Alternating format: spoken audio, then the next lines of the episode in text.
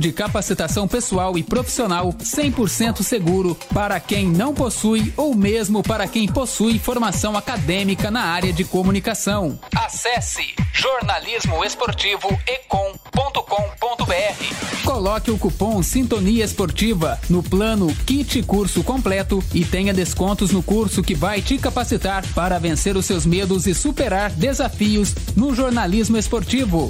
E atenção, este cupom desconto é por tempo limitado. Não perca! Acesse jornalismoesportivoecom.com.br.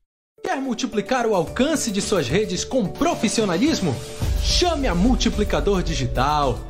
Com profissionais capacitados em análises estatísticas e estratégias de marketing, a Multiplicador Digital está pronta para atender suas atividades de gerenciamento de mídias sociais, tráfego pago e marketing de conteúdo. Os nossos profissionais estão prontos para atender as suas seguintes redes sociais: Instagram, Facebook, Google Ads, Facebook Ads e Twitter. Acesse nosso site e agende já a sua consultoria www.agenciamultiplicadordigital.com ou entre em contato conosco pelo WhatsApp 69 99373 7485 ou por e-mail multiplicador@agenciamultiplicadordigital.com. Multiplicador Digital, a sua agência de marketing. Agora não há mais desculpa. É hora de buscar a glória eterna. A única certeza é que um clube rubro-negro será. Flamengo, Atlético. Rádio Sintonia Esportiva, a sintonia campeã.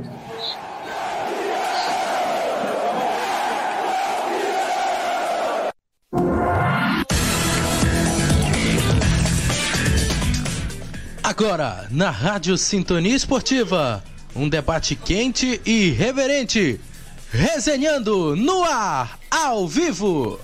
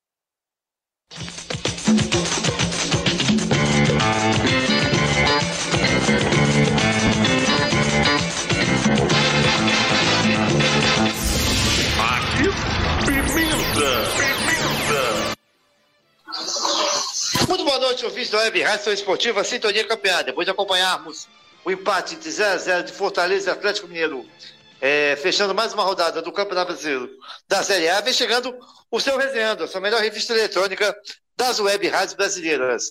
Iremos falar, claro, bastante do Campeonato Brasileiro, é, da, da Série A, que também teve rodada se encerrando hoje, já tem rodada começando amanhã.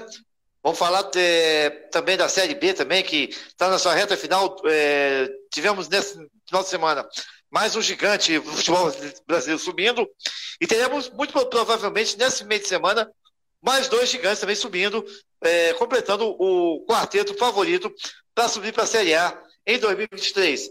E mais o destaque maior, claro, será a final da Copa Libertadores da América. No próximo sábado, a partir das 17 horas, a bola rola no estádio é, de Guayaquil para Flamengo e Atlético Paranaense, mas desde as 8 horas da manhã temos uma cobertura super especial sobre essa final da Taça Libertadores. Claro, vamos falar bastante no Resenhando.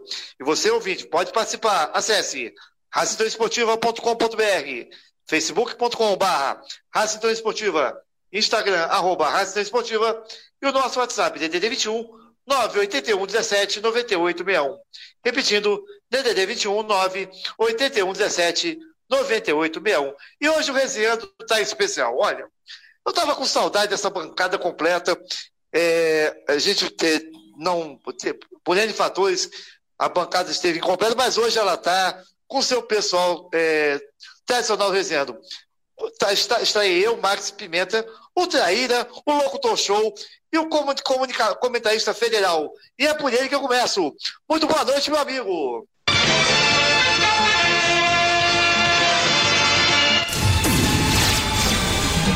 Renato Campelo. O destaque é todo seu, meu amigo. Boa noite. Boa noite, Max. Boa noite, meu parceiro Gustavo Maia, de longa data. O narrador show, nosso Juan Galeiros. E aos ouvintes sintonizados aqui na, na Sintonia Esportiva.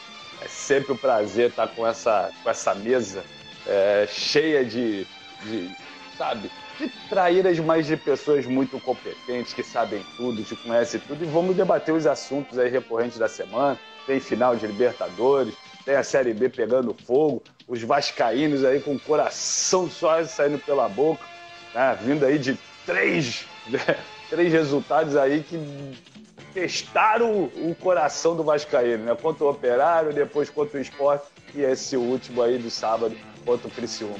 Vamos lá, Marcos, vamos dar início ao nosso resenhando de toda a segunda-feira. Ok, se eu chamei o comunicador federal, comunicador federal, eu agora vou chamando ele, o grande traíra, a voz das alterosas.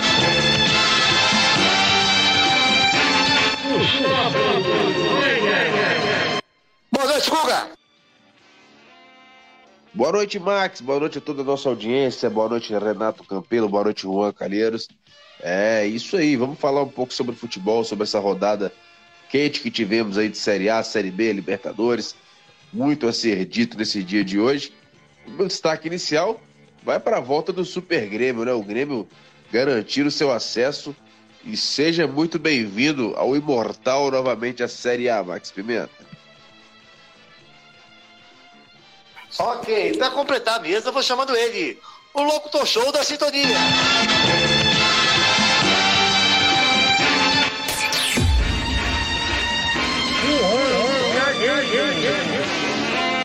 Microfone é seu, Juan. Boa noite. Boa noite, Max. Boa noite, Gustavo Maia, Renato Campelo, a mesa completa de novo, sempre ver. Meu destaque fica para a volta do Renato Campelo. Voltou antes do Vasco, rapaz. Quem diria? Achei que ele esperar o Vasco voltar, né? Pra... Tentou fugir dessa daí, mas teve. Já teve peito, voltou. trairagem cedo. A trairagem já começa na abertura, ouvindo. É, foi boa. Voltou antes, voltou antes. Teve peito para voltar antes e comprar essa briga. Isso aí, Renatão nunca decepciona. Vamos que vamos, Maximiliano. Ok, começamos bem. Já sempre perdeu o pique do resenhado. Bem, mas antes de a gente começar a falar do Brasileirão, da Série A e Série B, vamos falar, claro, da Libertadores, né? Nesse domingo, nesse próximo sábado aí, é, véspera de eleição para segundo turno para presidente e para governador em alguns estados, teremos né, a definição do, do campeão da Libertadores em 2022, direto do estádio é, Monumental de Guayaquil, no Equador. Teremos Flamengo e Atlético Paranaense. Jogo, a, a bola rola às 17 horas, desde as 8 da manhã. Cobertura total da Web Rádio Esportiva, com sintonia, sintonia de sucesso especial. É, depois a, o resenha, teremos um resenhante especial também no, no próximo sábado, falando do, do, do, jogo. Também teremos o Sintonia FanFest. Enfim, toda a cobertura especial da Sintonia no próximo sábado, a partir das 8 horas da manhã. E só vamos acabar às 10 da, da noite com um balanço esportivo especial desse resenhado, do, desse, dessa final da Taça Libertadores da América. Ô Juan, é, chegou a hora, né? Acabou agora, espero, né? A angústia de, de, de, de flamenguistas e, e torcedores do, do Furacão também para essa grande final. O Flamengo, é, não bastasse o favoritismo da, natural por ter um, um time melhor que o Atlético Paranaense, vem embalado pelo time da Copa do Brasil. Né? O Flamengo conquistou a Copa do Brasil na última quarta-feira, um jogo emocionante contra o Corinthians. E agora chega nessa, nessa Libertadores, aí, essa final. Como é que você avalia essa final? Realmente o, o Flamengo é muito favorito? Ou pelo fato de ser uma partida só, dá uma pouca equilibrada na situação, Juan? Olha, Max, é, favoritismo do Flamengo tem, sim, meu ver, assim como, como tinha contra o Corinthians. E eu acho que contra o Corinthians serviu muita coisa de lição, assim como com certeza o próprio Filipão também vai achar algumas coisas ali para ser usado a seu favor, né, a favor do Atlético Paranaense. É, ao mesmo tempo, por exemplo, a Copa do Brasil, ter o primeiro jogo em 0 a 0 quase que o jogo no Maracanã se transformou em jogo único. Não à toa o empate levou aos pênaltis e foi decidido dessa forma. Ao mesmo tempo, o Flamengo ele, ele vai ter o, o reforço, pode-se dizer assim, do João Gomes, que é um jogador que fez muita falta no meio-campo do Flamengo, pela dinâmica que ele traz ao jogo, e até mesmo para manter opção, né? Porque a gente, tendo o João Gomes, você ainda tem um, um, Vidal no banco, alguém que pode entrar e, e, continuar o nível da partida, coisa que o Flamengo sofreu também contra o Corinthians, porque precisou mudar, antes não tinha opção para colocar, já que estava sem o Pulgar, né? na verdade o Pulgar, se eu não me engano, não é nem inscrito na Copa do Brasil, mas também está machucado, estava é, sem o, o, João Gomes, então acabou improvisando o Mateuzinho, é, botando o Fabrício Bruno, que empurrou o Davi Luiz, depois eles mesmos no campo se trocaram, o Fabrício Bruno terminou de primeiro volante, coisa que não é normal, né? A gente vê um Flamengo com um elenco tão vasto e sofrer com, com peças. Mas, ao mesmo tempo, eu particularmente avalio, é como avaliava um pouquinho antes da final da Copa do Brasil, um favoritismo contra o Atlético maior do que contra o Corinthians, porque para mim o time do Corinthians tem mais qualidade, tem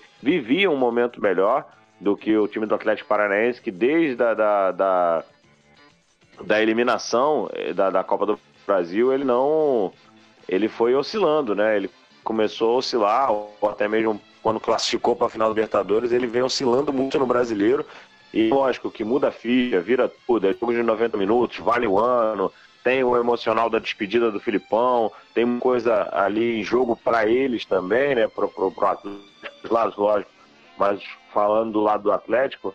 E, e isso vai entrar em campo com certeza. Os jogadores vão vir com uma motivação extra. É, talvez não pese a questão do brasileiro. Mas lógico que uma confiança, algo que você já vem mantendo ali numa regularidade, aumenta, é, é, ajuda no caso, né? Não, não, não, aumenta, né? Já que eles estão ali com uma confiança um pouco abalada, pode dificultar algum tipo de ação.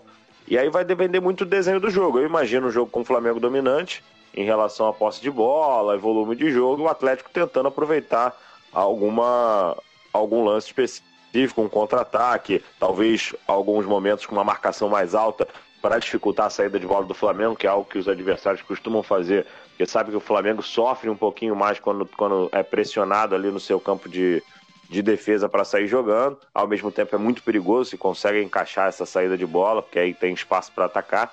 É... E também vale até ressaltar que nessa semana agora os jogadores, alguns jogadores vão jogar amanhã, né, contra o Santos porque estão pedindo exatamente para não perder o ritmo de jogo. Então é um Flamengo que eu acho que está imaginando não ficar esses 10 dias parados praticamente para desde a final né, da Copa do Brasil até a final da Libertadores para não perder exatamente esse ritmo e chegar meio frio, chegar ainda num clima de festa. Esses jogadores são poucos, se eu não me engano, que vão sair jogando Davi Luiz, Everton Ribeiro e Pedro, devem estar escalados aí como titulares nesse jogo de amanhã contra o Santos.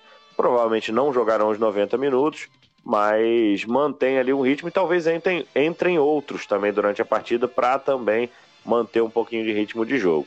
Eu imagino essa, esse desenho de jogo aí, um domínio maior e vai depender muito. Eu não vejo o Atlético, talvez, é, se o Flamengo, por exemplo, fizer o que fez contra o Corinthians, sair na frente cedo, eu acho que o Atlético pode ter mais dificuldade de, de conseguir abafar tanto e chegar ao empate como chegou o, Corinthians é, é, do que o próprio Corinthians, né? Acho que o Atlético sofre um pouquinho mais em relação a essas peças que podem desequilibrar a partida e, e isso pode ser fun fundamental, esse gol aí de cara. Vamos ver quem sai na frente. Assim como se o Atlético acha um primeiro gol, talvez eles consigam se fechar o suficientemente bom a ponto bem, né, a ponto do Flamengo não abrir, não marcar o seu gol, coisa que também já aconteceu na própria Copa do Brasil, foram jogos bem fechados é decidido por um gol, um gol de bicicleta do Pedro, um belo gol, mas que se esperava também um confronto ali um pouco mais disparate entre uma equipe e outra, com mais disparate,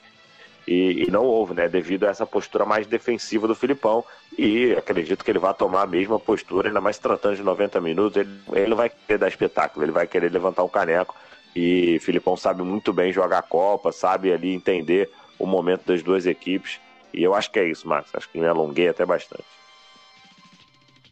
Ok, o Guga, é, eu, eu, eu tô mais ou menos pelo mesmo caminho do Juan. Eu quero saber a tua opinião. Eu acho que, que na, na partida contra o, o sábado, eu acho que ainda mais o Filipão ele vai fazer uma, uma postura bem mais cautelosa para poder é, tentar ganhar o jogo numa bola só ou tentar levar para os pênaltis.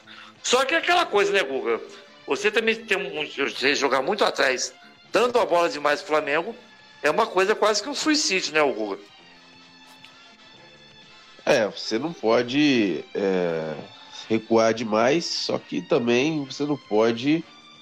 É, não tem condição do, do, do, Furacão fazer uma partida para cima do Flamengo, né? A verdade é essa. Então vai ter que tentar achar o equilíbrio aí entre ataque e defesa, ter uma transição em qualidade para tentar achar esse gol. O time do Flamengo, ele vive talvez a melhor fase do ano aí, dentro das competições que vem disputando, bem confiante. O Atlético vem naquela de, poxa, vamos focar nisso aqui que vale, vale toda a temporada, né? Então, o nível de concentração das duas equipes tende a estar lá em cima. Mas, é, para mim, o Flamengo segue favorito, né? No papel não tem como, né? No papel é incomparável as duas equipes. É, o Atlético precisa muito aí de algum fator diferente, talvez um, um fator Vitor Roque para tentar desequilibrar essa partida. É, em si, falando totalmente analítico, né?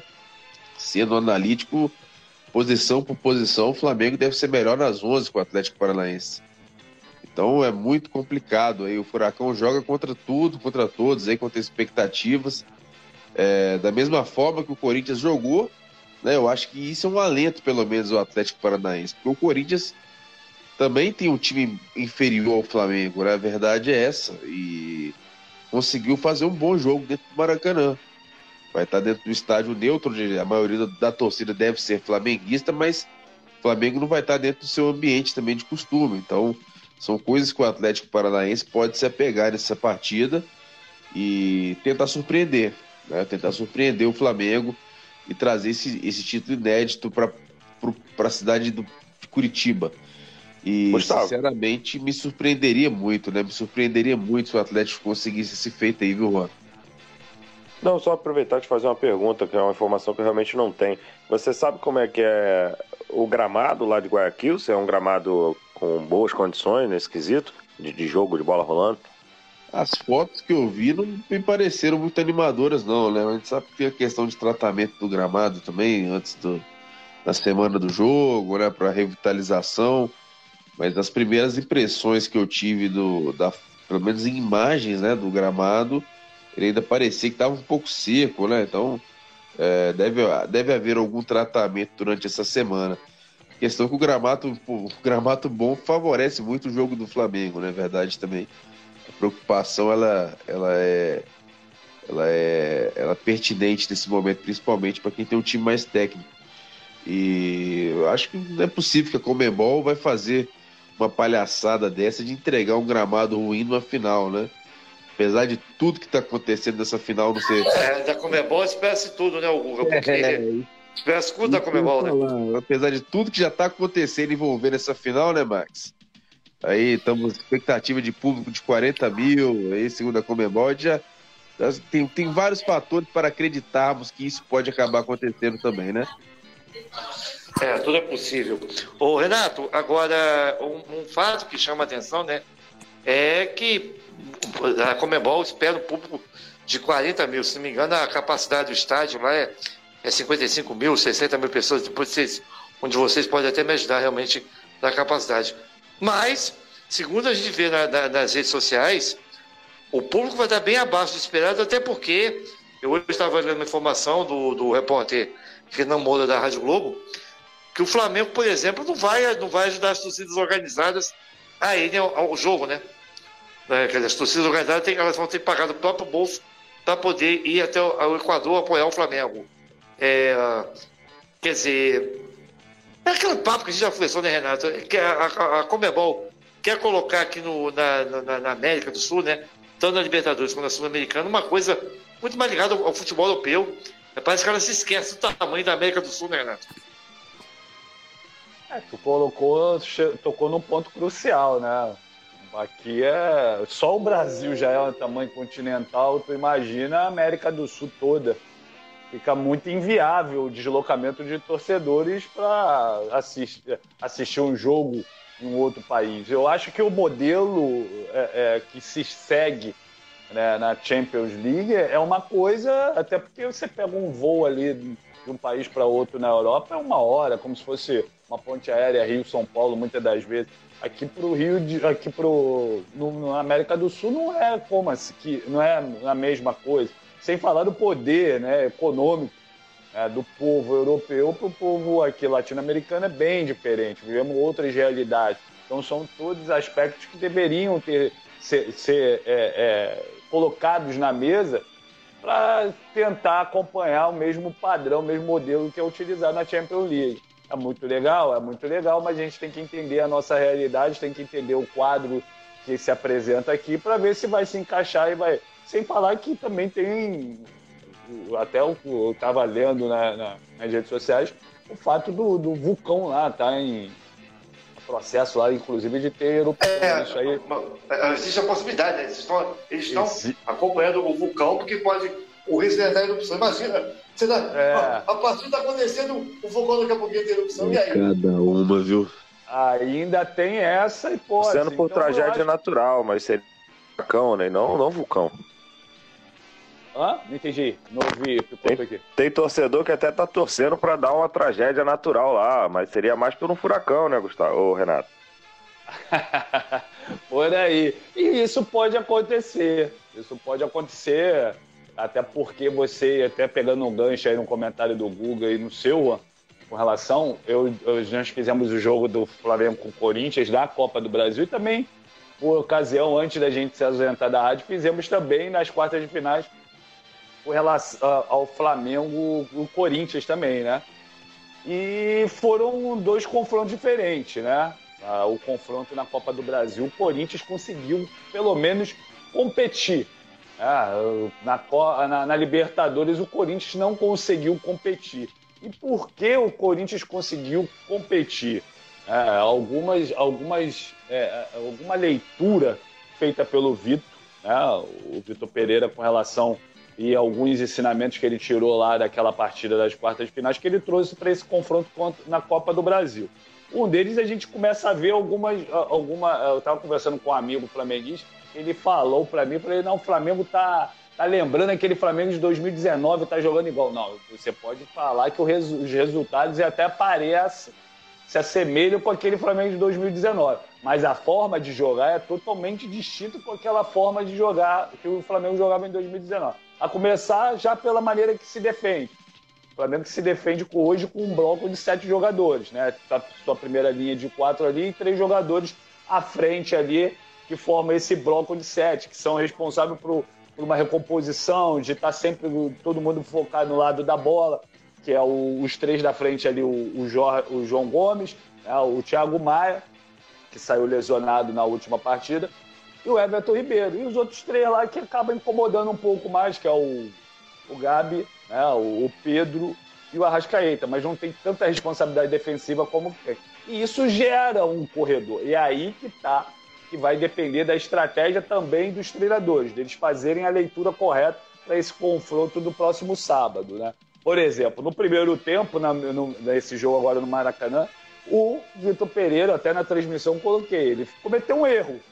Ele inventou ali o Lucas Piton para jogar numa linha de cinco, e isso deu meio de campo para o Flamengo. Coisa que o Flamengo não teve lá no jogo do São Paulo. Não teve a facilidade para um Arrascaeta e um Everton Ribeiro, que são muito inteligentes e sabem encontrar os espaços.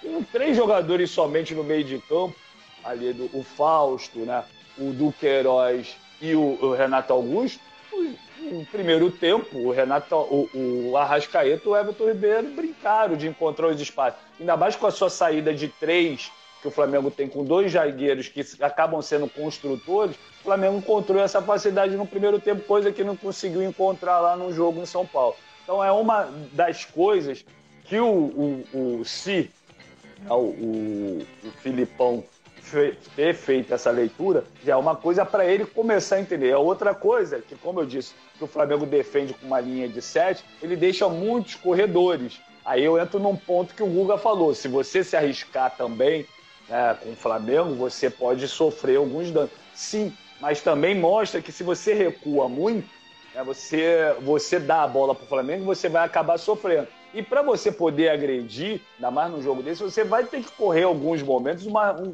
um, risco. É óbvio que você vai ali numa linha média, às vezes uma linha alta, como o Juan falou, que às vezes incomoda um pouco o Flamengo. Você não vai de peito aberto para encarar uma equipe qualificada como o Flamengo, mas o Corinthians, por exemplo, pecou que não soube utilizar uma falha que o Flamengo tem, que é o corredor. Aí não se utilizou das inversões. O Vitor até tentou nesse último jogo fazer isso, só de uma maneira não correndo tanto risco, meio é, é, com um certo receio. Então, quer dizer, acabava recebendo um, essas inversões, era geralmente na linha da bola, não era perto da linha ali do impedimento para correr risco, e isso assim ganhar amplitude, ganhar o fundo do canto para querer agredir. Numa que conseguiu, quase teve um gol do Corinthians. E isso mudou no segundo tempo, quando ele fez, entendeu a, a burrada que ele fez no primeiro tempo, o Corinthians cresceu e foi muito superior à equipe do Flamengo no, no, primeiro tempo. Então, são leituras aí que os treinadores vão precisar fazer, os encaixa aí para e, e, as estratégias para essa final do próximo sábado. Ok, o Juan, é...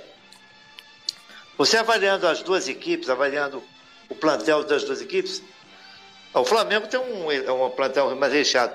Mas qual jogador do Flamengo você acha que pode ser o, o, o jogador que, diferencial do Flamengo ali né, nessa partida? E pelo Atlético Paranaense, onde você vê a esperança do Atlético Paranaense para chegar ao, ao, título da competição, Juan? Marcos, é difícil, né? Porque a gente vê o Flamengo, um dos grandes diferenciais do Flamengo é exatamente o alto número de jogadores que podem resolver uma partida. Hoje, quando a gente pensa em, em, em, decidir um jogo, a gente sempre pensa num lance no Arrascaeta, o Pedro sendo matador vencendo, pensando em finais, o Gabigol tem retrospecto incrível também em finais. Então, assim, é, é eu diria que eu colocaria os quatro de frente aí como, como nenhuma surpresa caso qualquer um deles decida a partida. Né? Tanto o Ribeiro, incluído junto desses três que eu comentei, seria esses quatro de frente, porque a gente também sabe a qualidade. Para mim, a inteligência a qualidade de jogo do Ribeiro é extraordinária. Assim, é um cara que faz muita falta, tanto que às vezes, mesmo quando ele era questionado, estava num momento mais abaixo do que ele vem rendendo, ainda tinha uma forma de pensar muito diferente, que é difícil você substituir esse jogador para o que ele traz para a equipe. Então acho que no Flamengo é difícil apontar um, Max. Eu vou, vou ficar em cima do muro jogando os quatro da frente aí para resolver. Claro que se eu tiver que botar ali um, um dinheiro, né? Vamos brincar assim, a gente acaba apostando no centroavante. Aí eu iria de Pedro, né? Como ele fez na Copa do Brasil, como ele vem vivendo esse ótimo momento que deve levar a Copa do Mundo. Perdão. E agora do Atlético Paranaense, aí é o contrário. Eu acho que alguns jogadores que foram decisivos durante a temporada estão em baixa. Então eu, eu fico confuso na hora de escolher um jogador. Eu apostaria talvez no Vitor Roque, que é um garoto, mas que, que incomoda muito quando joga, é, mas também deu uma queda, tanto que o Filipão às vezes tem preterido em preferência do, do Pablo. É um jogador experiente, tal, mas a gente sabe que não é conhecido por fazer muitos gols, por exemplo. Então, e o Terãs, que para mim é um jogador de mais qualidade do time do Atlético, mas nessa reta final chegou ficar, não sei se será escalado inclusive um titular, porque vem ficando no banco de reserva em algumas partidas. E pensando no mais experiente, aí o Fernandinho, mas não vejo o Fernandinho decidindo a partida. Ele pode dar qualidade ao Atlético que o Atlético não tinha, né, antes da sua chegada, tal, sua experiência e tudo mais. Mas decidir uma partida também não vejo o Fernandinho. Eu estaria ali apostando entre esses eh, Vitor Roque e, e Terãs. Seriam minhas duas apostas ali, pensando no time tanto que para mim é um time mais frágil que o time do Corinthians. O Corinthians também a gente consegue apontar outros nomes, mas vem de um trabalho mais consolidado, ninguém chega à toa. Na final, lógico que a gente vai ter contexto aí de um Palmeiras com jogador a menos, conseguiram passar numa classificação heróica, é, algumas coisas envolvidas, mas é, chegou. Então tem seus méritos, sabe jogar a competição, então é um time que pode sim complicar. Mas tem saber jogar, como o próprio Renato falou, é você pressionar o Flamengo. Você tem que estar com isso muito bem treinado, porque se você pressiona e deixa um espaço, esse espaço pode ser fatal. Pressionar a ponto de tirar a saída de bola do Flamengo de fato, não deixar opções ali de escape, aí o Flamengo realmente se complica muito, como foi em algumas partidas contra o próprio Corinthians no segundo tempo, como foi contra o Fortaleza, quando tomou a, virada da virada, né?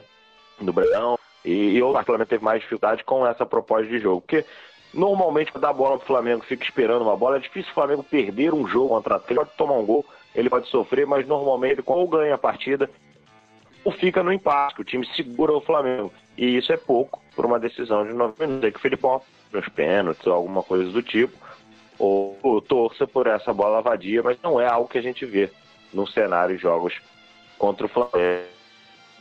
Mas, voltando à sua pergunta, acho que o poder de decisão do Flamengo em seus jogadores individualmente é muito acima do, do, do Atlético, por isso que, que dá favoritismo atualmente. É, mas muita gente também está apostando na experiência do Filipão, né? Que o Filipão é cascudo nesse tipo de, de, de competição, principalmente mata-mata, né? O, não. Você acha que de repente o título pode ser decidido no banco de reservas, não com jogadores, mas com, com a experiência dos treinadores, ou Renato? Bom, eu espero que. Eu, eu enxergo que sim. Eu enxergo que sim. Eu, até pelo lado do Atlético Paranaense, é, é o craque do time deles, né? Vamos dizer assim. O Juan tocou num assunto aí, num ponto, que é o, um cara que sabe jogar esse tipo de competição, né? que tem histórico nesse tipo de competição, que está tarimbado nisso, que é copeiro, que é o Filipão. E a gente tem que entender que é uma final de um jogo só, né? É um foge uma, toda a característica, por exemplo, de um confronto de final de Copa do Brasil são dois jogos, né? Você joga na sua casa, na casa do adversário, ali não. É, não é um ambiente nem favorável ao Flamengo. É óbvio que vai ter torcedor, maior número de torcedores flamenguistas, é a maior torcida do nosso país, tem flamenguista espalhado por todo o mundo. E a gente vai ter muitos flamenguistas lá, em maioria, maior número, mas é uma final única, mais. E isso eu volto a frisar, como no início do meu comentário aí falando sobre a partida. Vai fazer, fazer passar muito também pela leitura e a estratégia traçada pelos treinadores. De entender como joga o adversário, de potencializar as suas características da sua equipe, né, de neutralizar os pontos fortes da equipe adversária e poder atacar. Um deles é o corredor que o Flamengo deixa para as inversões. Agora, se ele for burocrático, tiver receio ah, de, de correr alguns riscos, o Juan até falou aí, se você deixar espaço, aquela coisa toda. Uma coisa, é, às vezes o, alguns times, Max, erram eles já adiantam a linha, né? E querem marcar lá em, lá em cima. Só que não é simplesmente você pegar e adiantar os blocos, o teu bloco, e, preço, e, e marcar lá na frente, colocar. Há uma diferença entre você adiantar o bloco e você ter uma marcação eficaz adiantada, com bloco adiantado. Você está pressionando o homem da bola, cortar a linha de passe, tá o time compactado. Agora não adianta nada você adiantar sua linha e ter espaço entre essas linhas para que jogadores inteligentes, como Everton Ribeiro, como Arrascaeta, encontrem nas costas e poder atacar a linha, a linha final da equipe adversária. Foi o que aconteceu, por exemplo, no jogo de ida das quartas finais em, em São Paulo. O Corinthians quis pressionar o Flamengo lá com a linha alta, mas dava espaço, dava possibilidades para o Arrascaeta e o Everton Ribeiro, por exemplo, receber essa bola entre as duas linhas e atacar a última linha com a bola dominada. Eles amam fazer isso.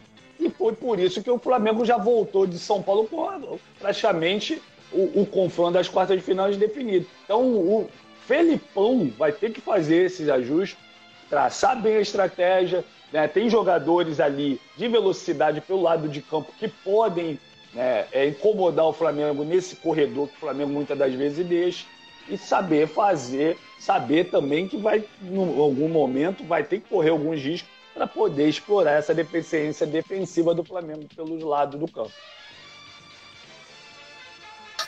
Ok, o Guga, é, é aquilo, né? Então, favoritismo do Flamengo, do Flamengo vai ser a maioria absoluta, mas quando a bola rolar, né, meu amigo, quem vai ter mais garrafa vazia que vai ser campeão dessa Libertadores. Ou não, Guga?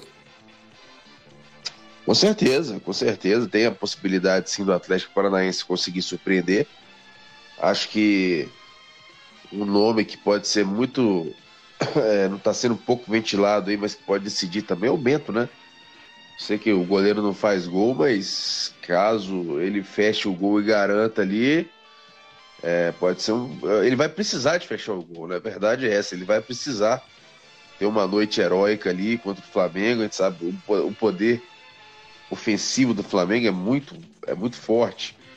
Então o goleiro geralmente ele é muito exigido nessas partidas. Então o Bento vai ter que estar no nível de concentração que, que talvez ele nunca esteve, né? A primeira grande final que o Bento vai jogar efetivamente. As outras que o Atlético Paranaense enfrentou, quem estava no gol era o goleiro do que hoje está no Flamengo, né? O próprio Santos. Então é, é um outro detalhe também que eu ressalto nessa decisão, que precisa muito de cabeça fria ali, coração quente, como diria Abel Ferreira, né? Pro goleirão Bento, que vai ser exigido, cara. Vai ser exigido nessa, nessa final. E para mim também pode ser um cara que decida essa partida e vejo o Atlético tentando amarrar o Flamengo o máximo que ele conseguir. E ele vai ser peça fundamental esse goleiro do Atlético Paranaense que foi muito bem no jogo contra o Flamengo também na Copa do Brasil. Mas quando tá valendo né, na final é ultra pegada. A gente não sabe qual vai ser o comportamento dele, se vai sentir pressão, se não vai. Mas com certeza pode ser decisivo. E agora vamos ver quem tem garrafa para trocar nessa final. Sabemos que o Flamengo tem esse favoritismo sim, mas no futebol tudo é possível.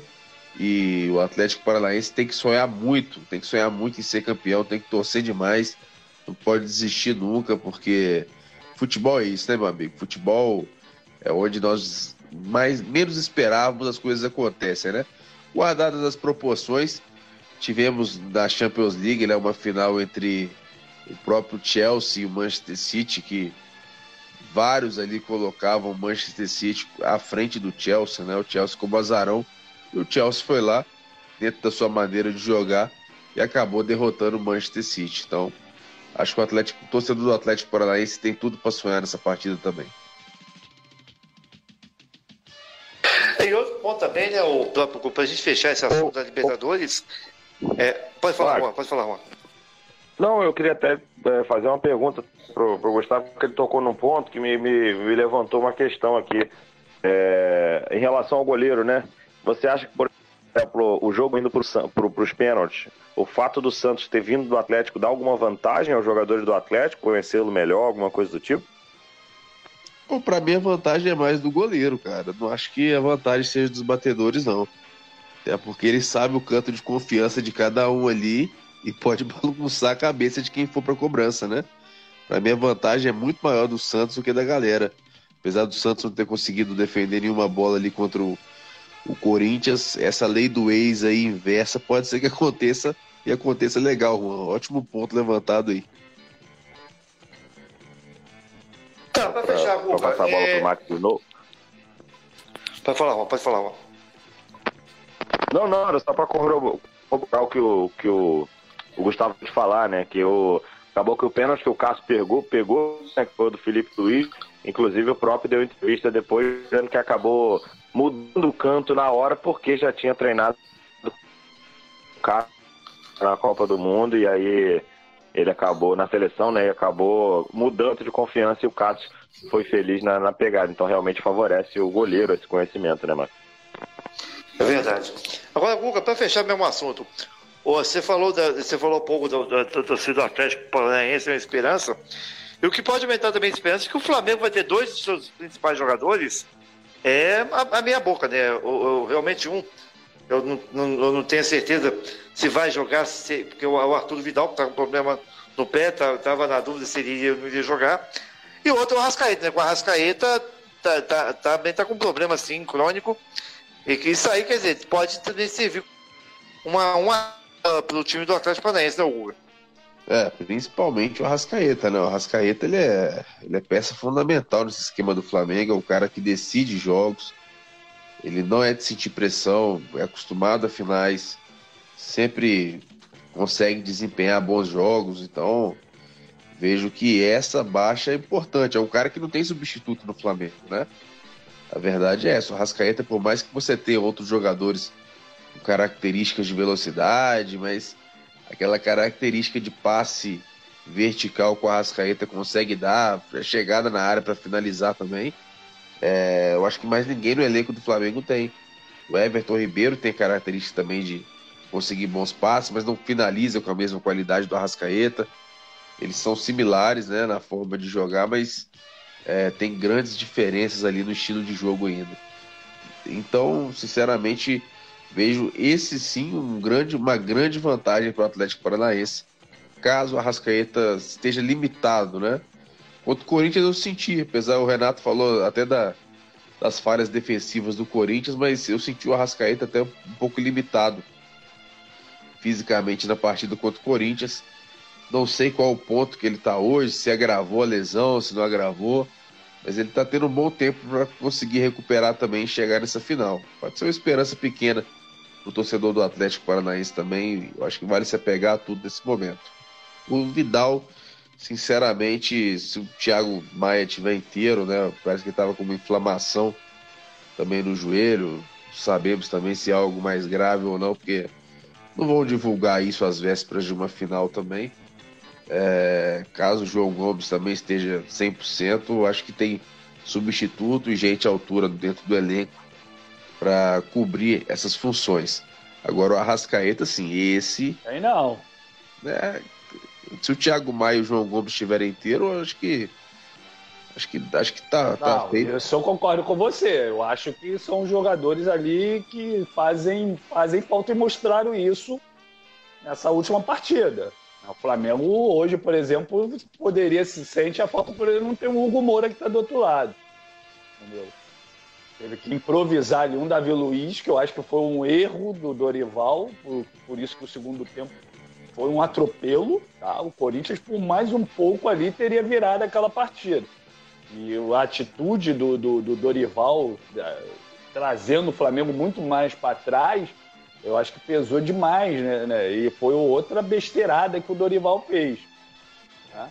Ele poderia, por exemplo, ter usado o Diego, como o próprio Jorge Jesus já tinha utilizado, o próprio Sênio usou ele como primeiro. O momento do Diego, Renato o momento do Diego é erro zero, cara. Se ele bota o Diego final e acontece alguma. Toma virada, toma até o empate, como tomou, é... a, a, culpa ia ser do Diego. Ele podia fazer o que for, que a culpa é dele mas, e eu mas, pegaram o pé do Dorival. Isso já é recorrente há algum tempo, né, Augusto? O, o, o...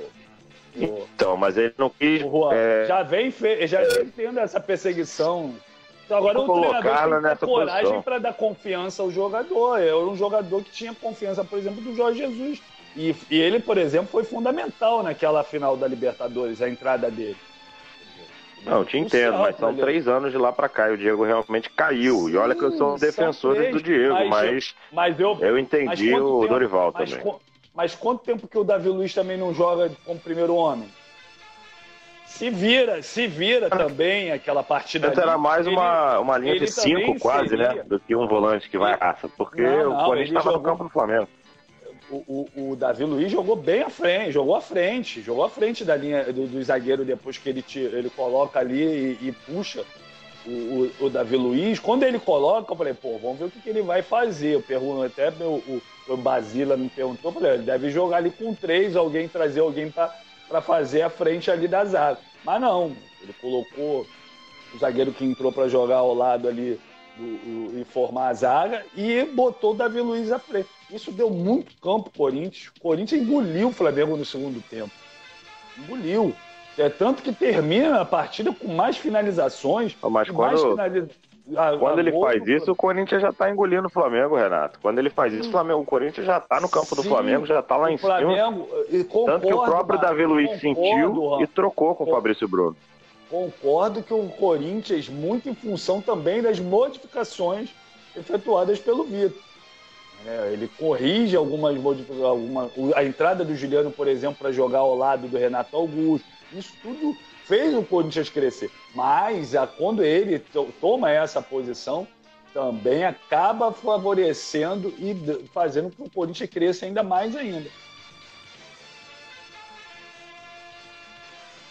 É, vamos aguardar então a final da Libertadores no próximo sábado. A bola rola às 17 horas, mas desde as 8 da manhã temos toda a cobertura de Flamengo e Atlético Paranaense. Quem me chamou? Quem me chamou? Gustavo aqui, só para trazer informação aqui que o Thiago Maia foi a campo hoje para treinar, treinou normalmente, então os dois volantes, pelo menos principais, titulares do Flamengo, devem estar à disposição para a partida contra o Furacão. Ô, Renato, antes da gente no intervalo, eh, uma pergunta para você e uma, uma, uma, pequena observação para você e também uma para o Juan também. Ah, para você é do Urubu Rei, né, o nosso tradicional ouvinte aí. Primeiro mandar um abraço para você, está com saudade de, de, de, de, de ter a, o, o, a vítima preferida dele no, de volta aqui no Resenhando. é, é, mandando um abraço para você e tudo. Ele, ele, ele fez uma observação importante, né? que o, o, Flamengo só tem que ter cuidado com, com o. Aliás, que o grande perigo do Flamengo, na verdade, é o gênio do Gabigol, né? Que o, o Gabigol é meio invocado, misturadinho. Ele é um jogador decisivo, mas eu, ele, ao mesmo tempo que ele pode decidir um jogo, ele pode tomar um cartão vermelho. Quer dizer, é, o Flamengo, acho que, antes de tudo, o Flamengo tem, tem que botar o, o, os nervos do, do Gabigol a flor da pele. Eu acho que tem uma preocupação um pouco exagerada do Uruguai, né, Renato? Porque o Gabigol já disputou duas Libertadores. Ele nunca foi expulso em final. É, nunca, é, nunca foi expulso em final também. É, é isso que eu ia falar agora, né, Renato? Eu acho que, acho que o Urubu Rei tá um pouquinho preocupado assim demais, né, meu amigo? Ah, Urubu Rei, meu parceiro, tamo junto, um abraço, é bom estar de volta com os amigos, com os parceiros. Olha, Urubu Rei, eu até entendo aí a tua preocupação com relação ao temperamento, porque o Gabi é um cara que reclama, tá sempre no ouvido ali do árbitro. Com relação ao cartão amarelo, é óbvio que vai rolar um cartão amarelo pro Gabi. Isso aí é recorrente, entendeu? As ações dele demonstram. Ah, vermelho eu acho que não dá não, meu parceiro. Eu acho que ele vai até o final da partida. É o cara é, que sabe, ele sabe dosar esse momento aí, ele não vai comprometer. Eu acho que a, a maior preocupação justamente são os erros, as falhas ali pelo corredor, né? E o Flamengo e, e como que vai se portar ali, se vai estar inteiro o Thiago Maia, né? o João Gomes vai estar. João Gomes é um jogador fundamental hoje para esse esquema do Flamengo, um cara que dá proteção a essas áreas e é moderno, porque ele chega lá na área, pisa lá na área, chega para ajudar na construção. É um jogador é, de muito futuro, o garoto João Gomes, mas não acho que seja essa a maior preocupação com a equipe do Flamengo, não. O, o, a, a observação do, do, do, Zé da Galera né? deve, ser, deve ser inspirado naquele personagem antigo do Jô Soares, né? O Zé da Galera aqui do Rio de Janeiro, ele, ele lembra da, da, também é do, do, do, poder de persuasão do Filipão, né? O Filipão pode. É, não poder de persuasão da arbitragem, está falando o poder de persuasão em relação a, por exemplo, pegar é, reportagens da. Ele fez um texto longo aqui, estou tentando fazer uma resumida. É, pegar o, o, o, reportagem já dizendo que falando do, do favoritismo do Flamengo e, e, e, fazer com que os jogadores se, se tenham isso como, como inspiração.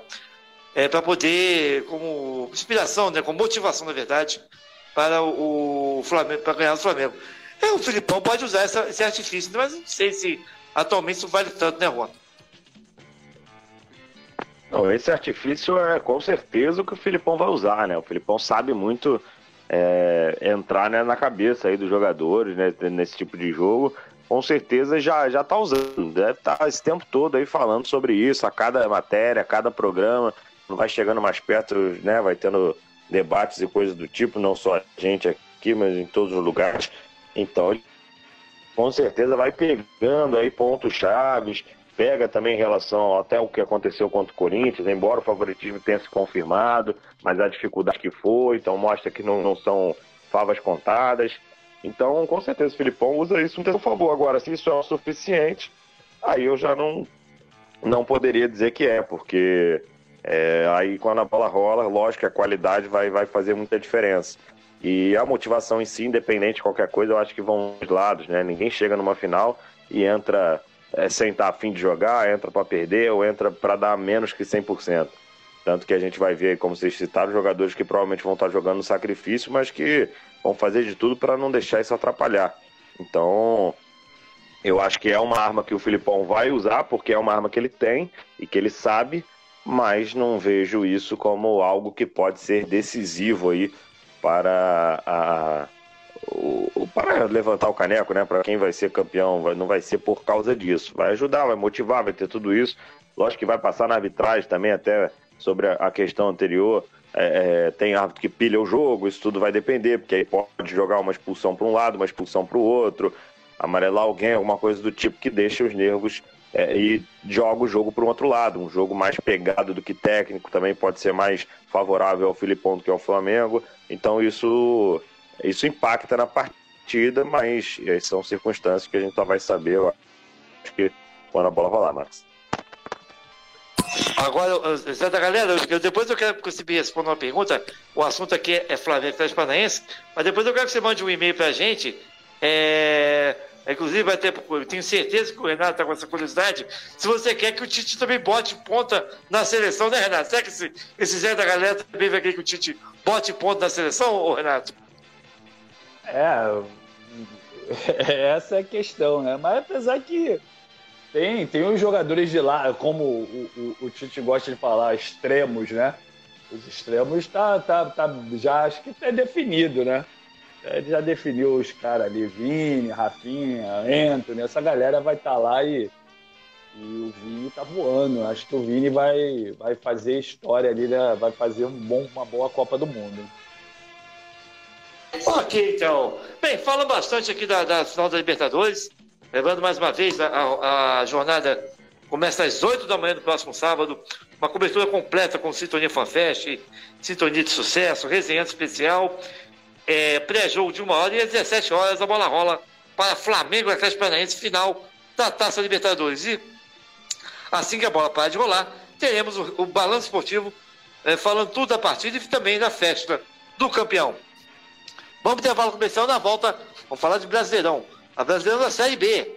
Já temos dois clubes com acesso garantido e nesse mês de semana podemos ter mais dois. Essa é a Web Rádio Esportiva, a Sintonia Campeã. Até já, galera.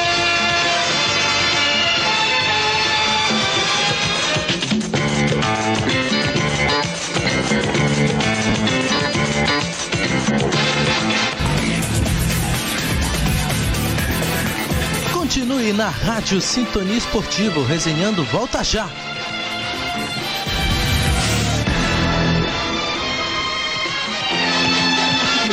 Alcance de suas redes com profissionalismo? Chame a Multiplicador Digital. Com profissionais capacitados em análises estatísticas e estratégias de marketing, a Multiplicador Digital está pronta para atender suas atividades de gerenciamento de mídias sociais, tráfego pago e marketing de conteúdo. Os nossos profissionais estão prontos para atender as suas seguintes redes sociais: Instagram, Facebook, Google Ads, Facebook Ads e Twitter. Acesse nosso site e agende já a sua consultoria www.agenciamultiplicadordigital.com ou entre em contato conosco pelo WhatsApp 69 993737485 ou por e-mail multiplicador@agenciamultiplicadordigital.com. Multiplicador Digital, a sua agência de marketing. Agora não há mais desculpa. É hora de buscar a glória eterna. A única certeza é que um clube rubro-negro será. Flamengo, Atlético Paranaense vão duelar em Guayaquil rumo ao título da Libertadores. Comebol Libertadores, dia 29, a partir das 8 da manhã. A maior cobertura das web rádios brasileiras está aqui, na Sintonia Esportiva.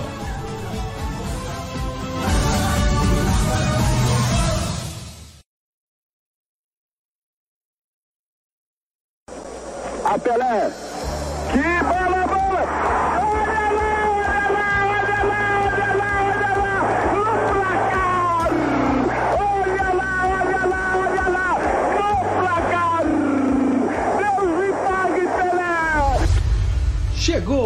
Diário do Rei. De 1 de janeiro a 31 de dezembro, os fatos que marcaram a história do maior futebolista de todos os tempos. Tenta levantar para Pelé, escorregou na hora para domina.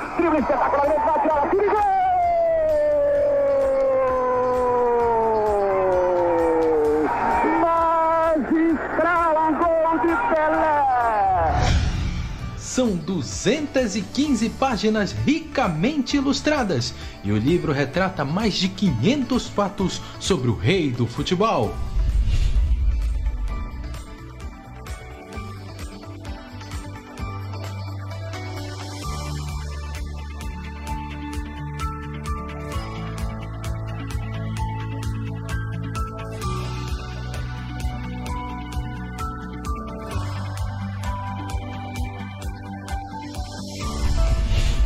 Você pode adquirir a mais completa biografia de Pelé com frete grátis.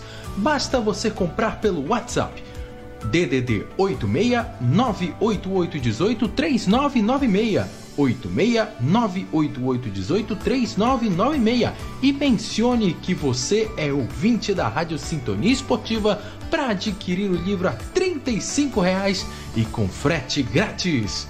Ouça a Sintonia Esportiva e adquira o Diário do Rei com frete grátis. Diário do Rei, mais uma grande dica literária da Sintonia Campeã.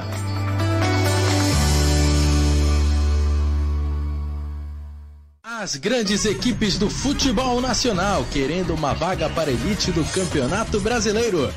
Brasileirão Série B é aqui, na sintonia. A emoção das torcidas, a adrenalina dos jogadores, o equilíbrio da classificação. Brasileirão é aqui, todas quartas, sábados e domingos, na Sintonia Esportiva. A Sintonia Campeã. A Rádio Sintonia Esportiva orgulhosamente vem informar que. O tênis tem casa nova na sua web rádio. Acompanhe os maiores campeonatos do mundo com os melhores tenistas dos circuitos masculino e feminino aqui na sua sintonia esportiva. A sintonia campeã, agora também sacando e voleando com a bolinha amarela.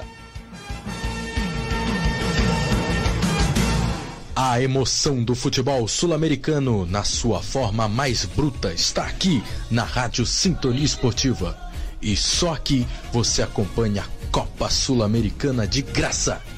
Comebol Sul-Americana é aqui na Sintonia Esportiva.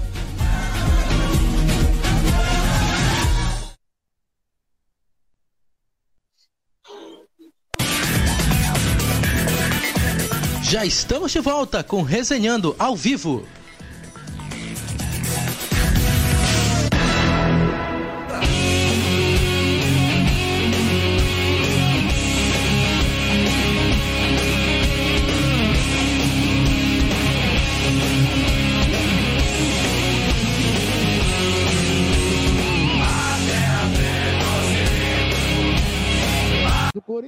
Direto para fora. Conosco, Rádio Futebol da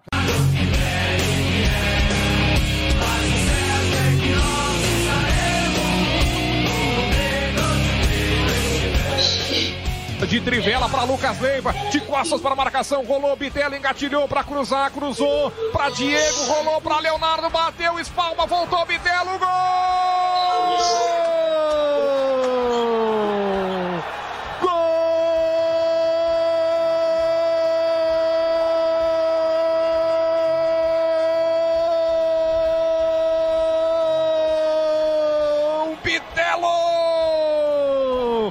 Bitelo, Bitelinho! O gol da volta, o gol do acesso, o gol do retorno! Vai-te embora, sofrimento da Série B! Bate, na área.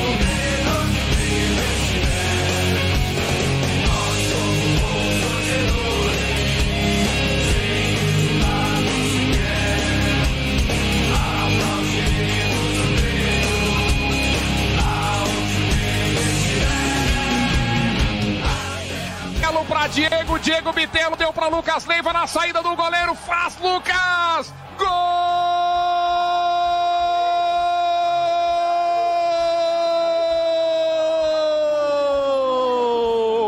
A história está sendo reescrita. Lucas Leiva para o Grêmio. A 17 minutos do segundo tempo, o menino da Batalha dos Aflitos, o homem de 2022, o jogador da Europa contratado, a grande contratação na saída do goleiro está fazendo 2 a 0. Torcedor gremista, torcedor gremista, beija o teu pai, beija o teu filho. Quem acertou? Diego Souza é o meu voto. Ele é o cara mais importante do Grêmio nessa campanha. Guilherme no bico da área, engatilhou, bateu, rebateu o goleiro Bitelo!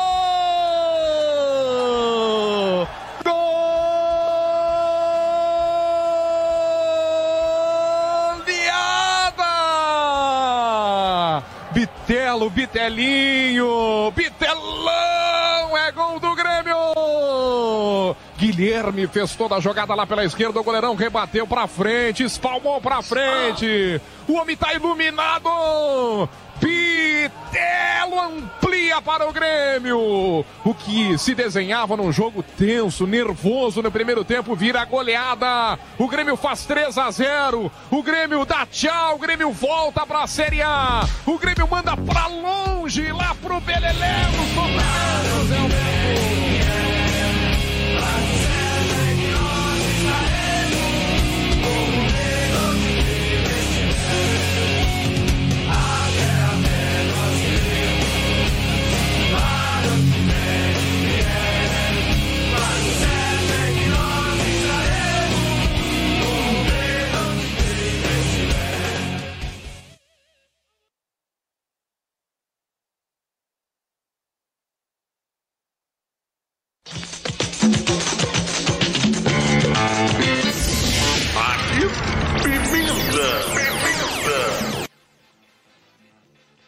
essa singela homenagem ao Grêmio, a gente começa o segundo bloco do Resenhando dessa segunda-feira, 24 de outubro de 2022, agora 23 horas e 11 minutos.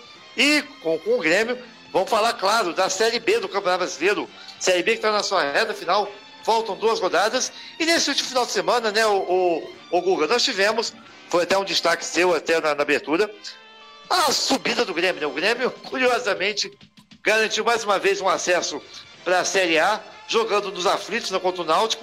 Só que dessa vez foi bem mais tranquilo né, do, que, do que em 2005, né, que foi aquela batalha dos aflitos. Dessa vez o Grêmio já pegou o Náutico já rebaixado e garantiu uma vaga por 3 a 0 vencendo. É muito bom, assim como aconteceu com o Cruzeiro, né, o, o Guga? É muito bom a gente ver a volta de um gigante no futebol para a Série A do brasileiro, né, o Guga? Exatamente, Max. O futebol só tem a ganhar com esses times voltando, né? O Grêmio é mais uma potência do futebol brasileiro. É, lembrando que nós podemos ter aí nos últimos 23 anos, tá? De Campeonato Brasileiro, pela primeira vez vamos ter as 16 principais equipes dentro da competição novamente, né? É, agora no formato de pontos corridos, não aconteceu ainda, né? Tinha acontecido no outro modelo. Dessa forma, não tinha ainda chegado a ter essa perspectiva, então podemos ter em 2023 o Campeonato Brasileiro da Série A mais difícil da história. Mais um ingrediente aí para saborearmos na próxima temporada. E o Grêmio, sem sombra de dúvidas, chega para colaborar né, novamente aí dentro do cenário do futebol nacional, com o Renato Gaúcho conseguindo esse acesso, que passou muito pelo Roger também. É, o Renato chegando mais como um bombeiro pela história dele que ele tem com o Grêmio, né? Porque dentro do desempenho tático, técnico também, não acrescentou muito até agora essa passagem dele. Vamos ver o que, que o Grêmio se prepara aí para a temporada que vem. Precisa reformular muito esse time, da mesma forma que o Cruzeiro. O Grêmio que vai passar por mudança política, então é, ainda tem, tem, tem uns, alguns pontos ainda para serem acertados dentro do tricolor que merece demais voltar à Série A. Em breve vamos estar tá tendo outras grandes forças aí se confirmando dentro da nossa temporada do ano que vem vai prometer demais pra gente, né, Max? Só tem a ganhar o futebol. Agora, o Juan, uma coisa chamou atenção foi na, na entrevista coletiva do Renato Gaúcho, em que ele disse, né? Ele, você via basicamente no rosto dele nenhuma comemoração pela, pela, pela volta, né? Ele até falou que o Grêmio praticamente fez nada mais do que obrigação, né? Do, em voltar para a Série A, né, dizendo, não com essas palavras, mas dizendo basicamente isso, e fazendo uma cobrança severa, né? Dizendo que, que, que vai, ter, vai ter, lembrando que vai ter eleições no Grêmio, e fazendo uma cobrança severa, né? Do, pedindo profissionalismo acima de tudo. Quer dizer, nada do, do, do que se esperar do maior ídolo da história do clube, né, o, o, o, Juan?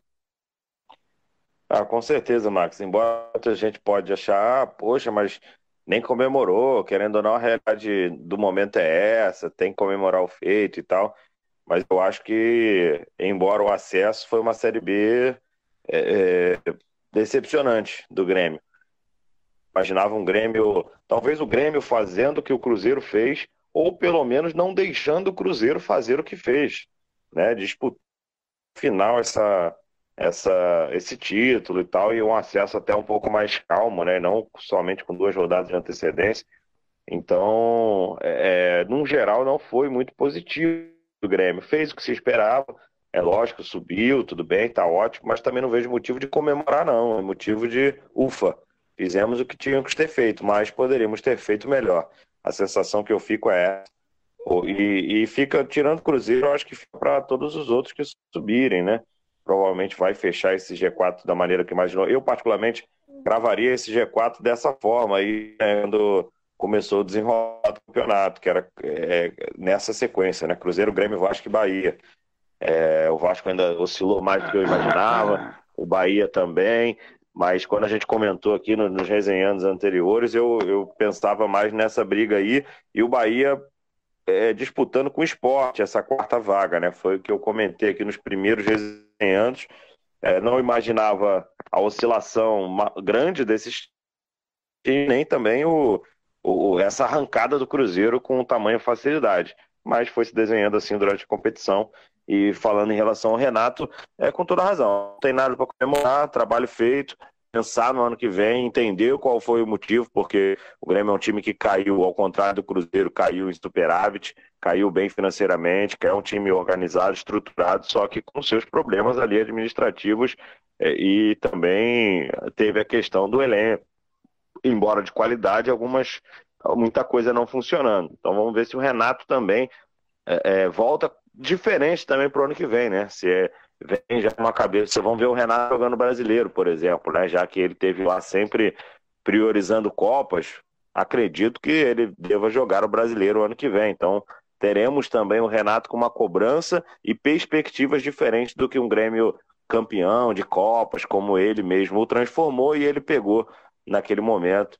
Então, vamos vamos aguardar cenas do próximo capítulo, mas realmente nada a comemorar, somente obrigação feita e alerta ligado para algumas coisas, principalmente em cima de Oba-Oba.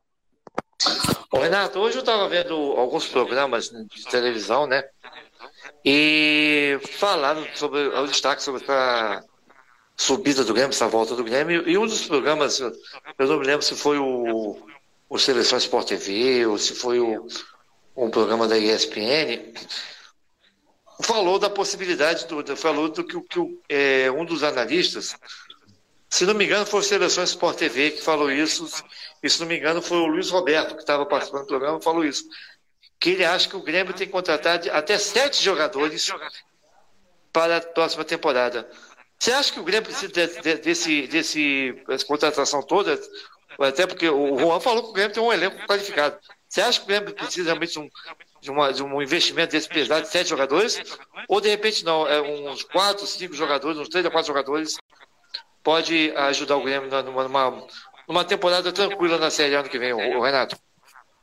Olha, tranquila, eu não digo que é, com esse elenco aí o Grêmio venha ter uma temporada tranquila, né? Tem jogadores ali é, qualificados, você tem Tassiano, mas tem jogadores, né? Que até para uma Série B, como o Diego Souza, mas agora para uma Série A, que o nível técnico é maior, que a disputa é maior, né, vai precisar sim de mais nomes ali, realmente. Eu concordo que venha estar perto disso aí para qualificar essa equipe aí para poder disputar. Até porque muitos desses nomes é, estiveram na Série A e caíram né, junto com a equipe do Grêmio. Então, você olha ali um Diogo Barbosa, você olha o Kahneman, viveu momentos difíceis na Série A, o Pop, o Pedro Jeromel, além de não ter, não estar tá no momento bom na, naquela, no descenso na época da Série A, também é, é, conviveu com muitas contusões. Então vai precisar sim. Eu acredito que é perto disso aí, Max. Cinco a sete jogadores que o Grêmio vai precisar qualificar, até porque a cada ano que passa, né, o sarrafo vai aumentando né, a qualidade técnica. Você olha para um Atlético Mineiro, por exemplo. A qualidade do elenco do Atlético Mineiro e está aí com dificuldade de classificar diretamente para Libertadores. Né? Então vai precisar mais ou menos desse, desse número aí. Também estou com o Luiz nesse, nesse quesito aí, que é de 5 a 7 jogadores aí, para poder qualificar mais essa equipe do Grêmio. Bem, o Grêmio se junta ao Cruzeiro, né, pra, ah, na, na Série A ano que vem, né? Já, já estão garantidos. E nesse meio de semana, Juan, nós podemos ter mais, mais dois garantidos, né? Na quinta-feira, o Vasco, que, que, como diz o Renato, está matando o seu torcedor do coração, né? Eu acompanhei, eh, a gente transmitiu no último sábado a vitória suada do Vasco sobre o Criciúma por 2x1. O Vasco também que empatou com o Sport. Eu tô com o meu desfibrilador do meu lado assistindo a partida. ok. É, o, o, o, acompanhei o Vasco do Criciúma 2x1. Depois teve aquele jogo com o Sport também. Teve jogo contra o Operário também, que o Vasco arrancou uma virada. Mas agora, tudo é, tudo, tudo eh, passado, o Vasco vai precisar de um empate, jogando em casa contra o Sampaio Correia para carimbar sua volta para a Série A. É, o torcedor do Vasco pode comemorar, ou, ou como diz o Renato aí, é bom deixar o desfibrilador de lado, porque a emoção ainda não passou, Juan. É aquilo, né, Max? Pode ou não pode, né? Se a gente for pensar no Vasco ao longo da temporada um retrospecto em casa, pode-se dizer que pode comemorar. Aí, mas pensando aí nos últimos jogos, o quanto, o quanto matou o coração, melhor esperar um pouquinho para comemorar, porque mesmo que, que consiga a vitória e tudo, vem sendo suado, vem sendo sofrido. Então, e o Sampaio Correia vem sendo um time é, é, chatinho, né? Um time competitivo, tem o artilheiro da competição, o Gabriel Poveda, vive uma fase muito boa. É um time que tentou ali até o finalzinho também incomodar, mas hoje já está a seis pontos do Bahia aí, praticamente impossível. Na verdade, é impossível, né? Já está com é, número de vitórias e outros critérios aí muito difícil de ser tirado. Agora, é, mas é, o cenário é otimista, né? Eu diria, lógico o torcedor do Vasco está apreensivo e tudo mais, mas já esteve mais preocupado do que na, nessas últimas duas rodadas. Né? O Vasco já deu motivos para o seu torcedor ficar mais desconfiado, embora mantivesse aí o otimismo, a esperança, mas já deu motivos para maiores desesperos. Acho que hoje o Renato pode até me corrigir se eu estiver errado, mas hoje, mesmo desfibrilador do lado dele ali, ele está mais tranquilo. Talvez nem esteja na tomada, tá ali, mas não tá ligado. Esperando ali um pouquinho, só se um, em caso de emergência. Já teve outro outro que ele assistiu o jogo com ele no peito, Renato. Quinta-feira a gente liga. Quinta-feira a gente liga. Mas eu acredito que, que, a situação do Vasco hoje já é mais tranquilo e pensando que precisa somente de um empate, né, para se garantir, aí eu botaria aí um 90 a 10 já, ou 95 a 5 para o Vasco já classificado na próxima rodada, o, o Marcos. Eu acho muito difícil o Vasco perder esse jogo. Pode até dar um tropeço com empates em casa e tal, mas perder esse jogo eu acho muito difícil e aí vai garantir esse acesso. É, o, o, agora o Vasco também subir, se subir, beleza, maravilha, mas é, o Vasco é um time também, é outro time que precisa de um alto investimento para fazer uma Série A tranquila em 2022, né? Ou 2023, né, o, o Ruga? Caso suba é, mesmo. Eu acho que a lição do Botafogo tá dada para todo mundo, né? time só engrenou depois que os reforços chegaram, depois de tempo de trabalho. É, o Juan, da última vez, trouxe aí praticamente 20 reforços. O Grêmio tá falando em 7, eu acho que o Grêmio não entendeu, né? Que aconteceu com o Botafogo, então. E olha que o Botafogo ainda foi campeão da Série B, né? O Botafogo ainda fez uma Série B mais, bem mais tranquila que a do Grêmio. É, e chegou na Série A, todo mundo viu o problema que aconteceu. Que aconteceu. E a lição tá aí para todo mundo ver. Agora, se as equipes querem realmente entrar nessa competição, que eu já disse aqui os, os adornos dela, tem as 16 maiores torcidas do Brasil envolvidas. E isso é a primeira vez que acontece nos 23 anos de pontos corridos. Se realmente querem olhar para essa competição dessa maneira e achar que está tudo bem, os quatro que subirem aí se não tomarem cuidado, vão juntar a malha e vai ter gente caindo de novo. Né? Lembrando que é, por muito pouco, por um bom tempo, o Botafogo teve ali flertando com zona de rebaixamento. Né? Teve ali durante um bom tempo da competição. Flertava, agora na reta final, o trabalho teve o encaixe do Luiz Castro, uma maneira de jogar bem simplista, né? E com os reforços que chegaram, encaixou. É, vamos ver como é que essas diretorias planejam atuar dentro dessa temporada, porque senão o retorno ele é cruel, tá, Max? E eu não tenho essa empolgação dos times que da galera que tá empolgada em, em ser campeão e voltar para a Série A e simplesmente não tem investimento. Se não investir, pode ficar tranquilo que a dificuldade vai ser grande e os times vão brigar para não cair. A volta do Cruzeiro, por exemplo, nesse primeiro ano, o objetivo é chegar em 13 terceiro lugar no Campeonato Brasileiro, né? O objetivo do ano. E se eu chegar a oitavas de final da Copa do Brasil, pelo menos. Então, é uma sugestão modesta e espero que o Cruzeiro não caia no erro, principalmente de não querer investir, não botar dinheiro, né? Eu acho que, acho que isso vai acontecer com o Cruzeiro. E Resta saber se vai ter dinheiro, né? É, mas aí é aquela questão, né? Ô. Investido... Fala, Juan. Bom, se quiser responder, não tem problema. Depois eu vou só fazer uma pergunta em cima disso aí, pra estar aproveitando. Eu espero, eu espero que o investidor coloque o dinheiro, né? A hora é agora de colocar pelo menos uns 50 milhões aí para montar time, senão vai passar apertado e vai tender a cair para a segunda divisão. Porque eu exatamente em cima disso aí, em relação até, se o Marcos quiser entrar também para dar o palpite, é que dos quatro que estão no G4 que provavelmente vão subir, o único que vem sem novidades, né, entre aspas, em relação a, a, a, a poder se reforçar, aquela coisa toda, é o Grêmio, né? Porque todos os outros vêm com uma SAF, vêm com, com o Bahia, no caso do Grupo City, o Vasco com a 777, o Cruzeiro já na do Ronaldo esse ano. O Grêmio é o único que mantém ali só dentro da sua administração. Isso pode diferenciar a forma de agir na Série A no ano que vem para vocês? Eu acho que sim, eu acho que o Grêmio, é, apesar de ter sido superavitário, ele teve um prejuízo enorme nessa Série B, né? O Grêmio tem uma folha salarial de quase 10 milhões jogando E a a segunda arrecadação divisão. foi inferior, né? Muito inferior, muito inferior. Então a, a receita do Grêmio vai ser diferente. O Grêmio não tem perspectiva de SAF ainda, mas é, o Renato Gaúcho tem colocado a culpa no amadorismo da Por diretoria. isso, que Guga, existe, por isso, né? Guga, eu falei até com relação ao dinheiro, né? Eu vejo a possibilidade mais reais de um investimento mais massivo e trazer mais jogadores né, para o Cruzeiro, por exemplo, para um Bahia, do que para um Grêmio. Eu, eu te Esse falo eu que eu vejo essa possibilidade maior para o Bahia e para o Vasco.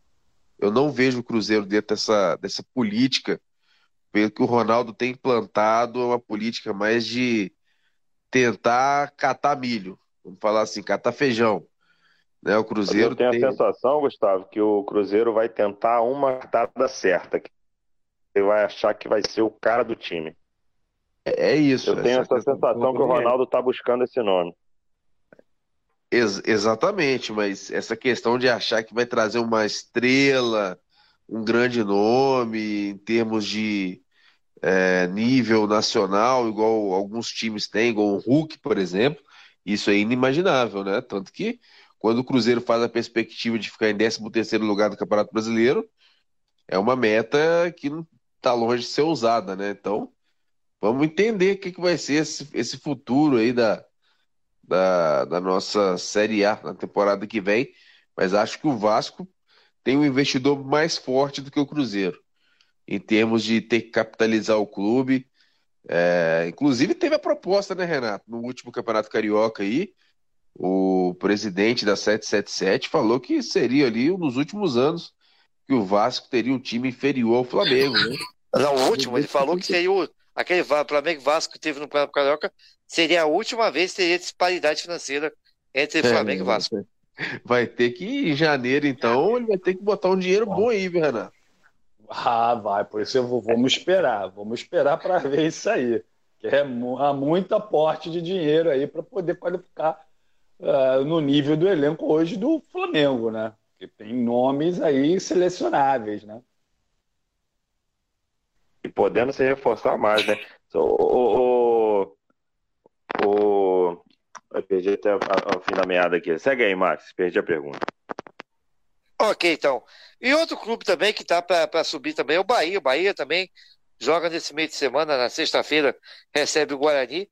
Ô, Renato, o Bahia também é aquele time que também não tem apresentado um futebol é, assim, elogiável, mas parece que também, até por, pela incompetência dos adversários, vai, tem tudo para confirmar o seu acesso na próxima sexta-feira, né, Renato? Tem sim, Max, mas todo cheirando né, o Cruzeiro, as demais equipes, todas elas oscilaram no campeonato, né? Todas elas claudicaram ali, tiveram momentos bons, momentos ruins. Né? O Vasco ali, aquele período com o Zé Ricardo, depois passou ali pelo treinador que assumiu após Zé Ricardo achando que poderia transformar o Vasco no City, né? com, com, jogando, tirou o Yuri Lara. O Bahia teve o seu momento é, e passou por, por, teve aí um poderia ter tido um resultado pior nesse final de semana, mas conseguiu ali heroicamente tirar também o seu empate para poder encaminhar aí, dependendo agora de si, poder encaminhar aí a sua, o seu acesso de volta à Série A. Mas passa muito por isso. Por isso que o Max, desde o início aí do campeonato, apontava essas equipes. Porque todas, é, é, é agora que essas equipes como Londrina, né, como o Esporte, Ituano chegaram. Essas equipes passaram muito tempo lá abaixo, né? As equipes com Bahia, Vasco, com um número, com uma gordura acima e do, do, dessas demais e fizeram com que elas pudessem chegar nesse momento ali, mesmo passando por alguma dificuldade, por sufoco. Né? Vasco poderia ter sido um pouco menos, né? Mas o Bahia, mesmo passando por essa dificuldade, acredito que vai ser. Agora vai pegar na próxima próxima rodada, né? Joga contra o Vila Nova, os dois jogos em casa, né? Joga contra o Vila Nova e depois pega também o, o, o Guarani. Então, o Bahia tem tudo também para voltar à Série A.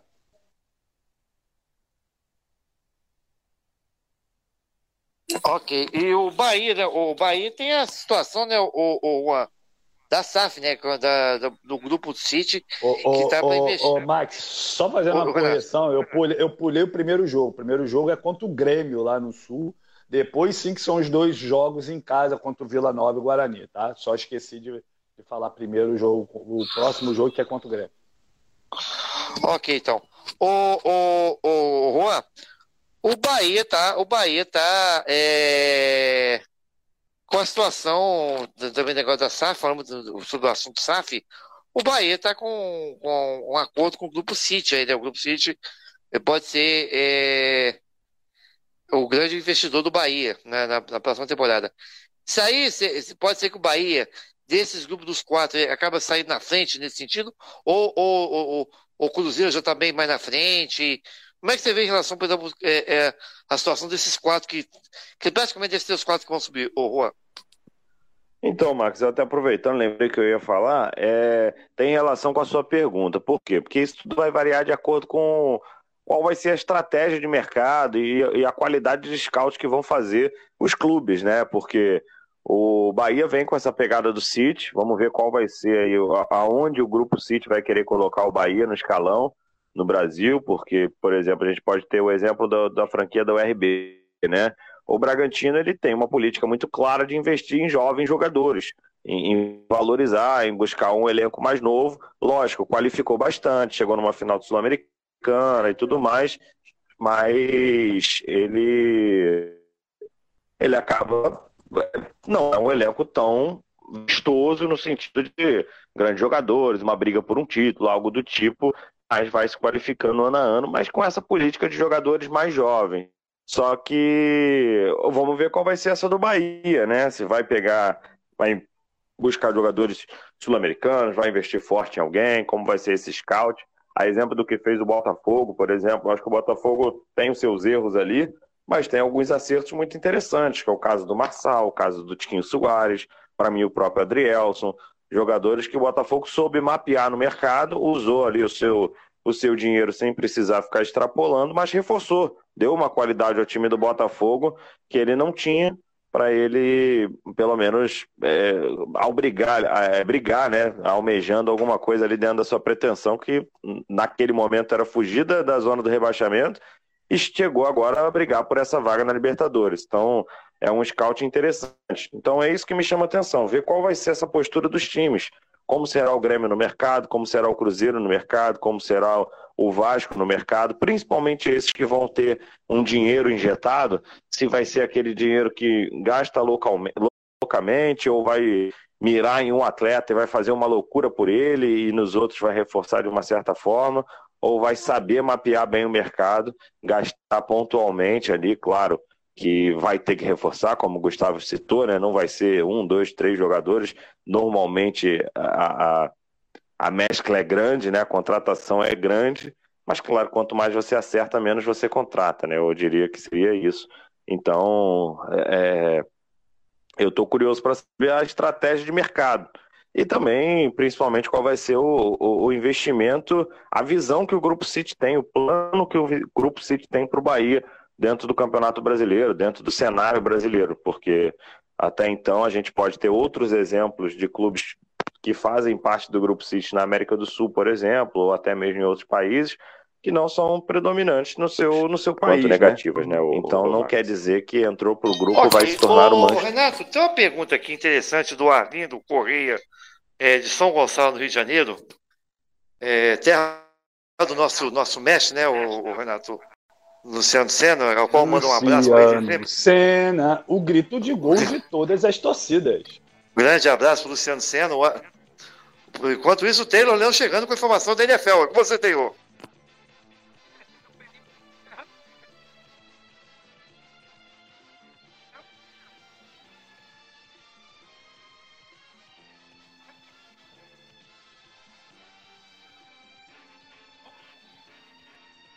É, é, é, são os ursos de Chicago, né? Não são, são as cervejas de Chicago, não, né, Taylor?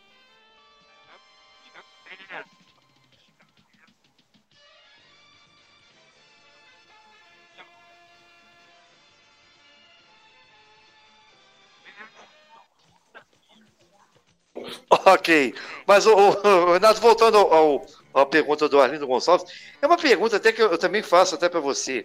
Ele disse que ele esperou você voltar para fazer essa pergunta. É, ah, porque esperou, hein? É, assim, é, é, é, é, porque ele é assim como você, ele é um vascaíno e também é muito preocupado com, com a parte política do, do, do clube. Ele quer saber sua opinião sobre esse Josh Wonder, que é o, que é o, o homem forte das 777 Partners, que ele, ele até agora, ele, ele, falou, ele, ele falou assim, eu confesso, Renato, ele até agora não me convenceu. A cara dele é uma cara de um picareta. É, eu vou dizer, a cara de um picareta, um 7-1 do caramba. Eu queria saber a tua opinião, Renato. É, espero que esse 777 não vire 771, né? É, vamos, vamos, não vire, vamos... Não vire um 71, né? Não vire um 71, é, né, Renato? É, ô, ô, ô Arlindo, meu parceiro, Pascão, vamos torcer. Chega, chega de sofrer. Eu já fui 20 anos aí os desmandos políticos dentro do clube do Vasco da Gama, né? Eu costumo falar que são facções né, que tinham lá dentro. Né? Por isso que os abutres não queriam que a SAF perdoe, entrasse, né, vigorasse no Vasco. porque eles sabiam que se a SAF passasse, eles não poderiam. Por isso, não poderiam estar usufruindo aí do que eles usufruíram ao longo desses 20 anos. Com relação a, a essa tua preocupação, é óbvio que existe, né? Tanto que, se reparar, eu não coloquei o Vasco ali, né? Como a, a, uma grande investimento, porque eu estou esperando para ver, né? Estou esperando para ver aí as movimentações aí depois do, do acesso que vai vir do Vasco da Gama. Eu já falo isso há um bom tempo para ver como que vai ser a postura aí do, do, dos managers, das pessoas que controlam a 777, que agora tem o controle sobre o Vasco para ver como que vai ser. Eu ainda espero um pouco para ver, né? Eu já vi o Bank of America, então já estou meio calçado, sou 48 anos, já vi muita coisa dentro desse Vasco da Gama, então espero primeiro as coisas se concretizarem. Você é da época do calçado, mas você está calçado com isso aí, né, Renato? Ah, já sou calçado, vestido, já estou bem preparado, né? A gente sabe como que é a política ali do Vasco, mas acredito que agora a 77 vai vir aí para dar novos rumos aí para uma torcida que não merece passar por tudo que passou ao longo desses 20 anos. Vide que ela, para mim, é o craque do campeonato. Né? É, eu ia fazer essa pergunta para você, não para você, fazer essa pergunta para a mesa, baseada numa observação do, do do Gigante da Colina aqui também, do. Ele veio do, Rio de Janeiro, assim como o Gigante da Colina. Ele quer saber de vocês se vocês não acham que a torcida do Vasco foi a grande responsável pelo acesso do Vasco. Eu acho que é, é a opinião unânime, né, o, o Juan? Eu acho que mais do que, mais do que qualquer jogador, quem levou o Vasco para a Série A de volta foi a torcida do Vasco, não, Juan? Lotando São Januário, fazendo o quê? Aquela festa que a gente fez, motivo aconteceu no último sábado, né, Juan? Ah, Max, com certeza. Não à toa a campanha do Vasco é o que é, né? Pontua em casa e praticamente não pontua fora. Então, pode colocar esses pontos aí na conta da torcida, que, como sempre, comparecendo, apoiando, independente do momento. E, e levantou o Vasco aí até quando o Vasco parecia que, que queria dar aquela rateada, a torcida conseguiu manter ele lá em cima. E foi sim o grande craque do ano do, do Vasco ali é, porque a situação foi complicada. Bom, hein, Gustavo, pode dizer então, como, como o Renato, que é a torcida do Vasco, foi a grande craque do campeonato de, de, da Série B ou, ou, ou o Cuga? Ah, com certeza, né? Referente ao time do Vasco, foi quem empurrou, né? Sem sombra de dúvidas, foi quem fez a diferença no estádio e colocou pressão nos adversários porque tecnicamente o Vasco deixou muito a desejar na competição e a torcida teve ali presente o tempo todo e foi premiada com acesso. Sem dúvida, é o craque do Vasco da Gama na Série B, Max. Ok, então vamos aguardar a Série B. Lembrando, a Série B, nós teremos nessa rodada, é, nesse meio de semana, dois jogos né? na Série B. É, na quinta-feira, às 21h45 jogar entre Vasco e Sampaio Correia. O Vasco, se empatar, tá eh, já só para a Série B. Para a Série A, não, oh. só para a Série A. Pois não, Renato? Só um detalhe aí com relação à, à, torcida é, do Vasco da Gama com, é, ao longo desse ano. A, a, torcida do Vasco ela entendeu que ela seria crucial para o acesso do Vasco. Né? O Vasco no seu melhor momento, volto a frisar, foi ali com o Zé Ricardo, quando ele entendeu ali que o Vasco né, não tinha um elenco qualificado, então naquele momento o Vasco tinha melhor defesa, ele estruturou muito bem a, a equipe nesse sentido, para jogar ali no erro do adversário, ter um, é, é, é, é, ter um sistema defensivo sólido, e é isso que aconteceu. E depois aconteceu ali os momentos ali quando veio o, treinador criado na base do Flamengo, que não fez essa, não deu essa continuidade, quis reformular e acabou passando por alguns problemas ali. E a torcida entendeu. Eu, como vascaíno, já frequentador de muitos anos em São Januário, Maracanã, sei ali da, da exigência da torcida do Vasco, da cobrança de um jogo bonito, de jogadores titulares, mas ela entendeu que essa equipe precisaria ser pega no colo entendeu? E conduzido até a Série A. É, e, e, e, foi o que a torcida fez.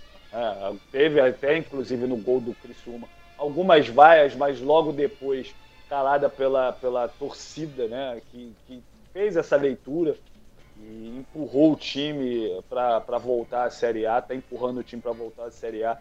Eu confesso a vocês que eu não, há muito tempo que eu não me emocionava no futebol como emocionei nessa última partida. É, os, os, olhos marejaram, né, coisas que a gente não explica, o amor a gente não explica. Né, e, e, isso ficou evidenciado nessa última partida contra o Criciúma.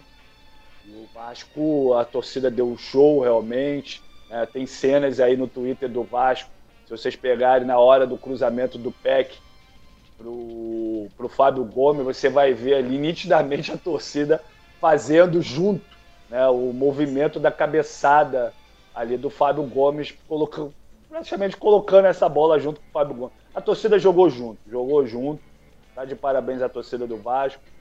Não é um, um, um elenco qualificado, mas esse elenco, pelo menos, diferentemente do elenco do ano passado, é um elenco que lutou, que não se entregou, um elenco que merece aí todo esse apoio justamente devido a isso. Que tem as suas limitações, mas brigou. Né? E, e, a torcida entendeu isso e conduziu a equipe à Série A e por isso é a craque do jogo. Alô, Max. Renato. Pois não, pois não, Taylor. Antes, Cairo Santos se preparou para o chute.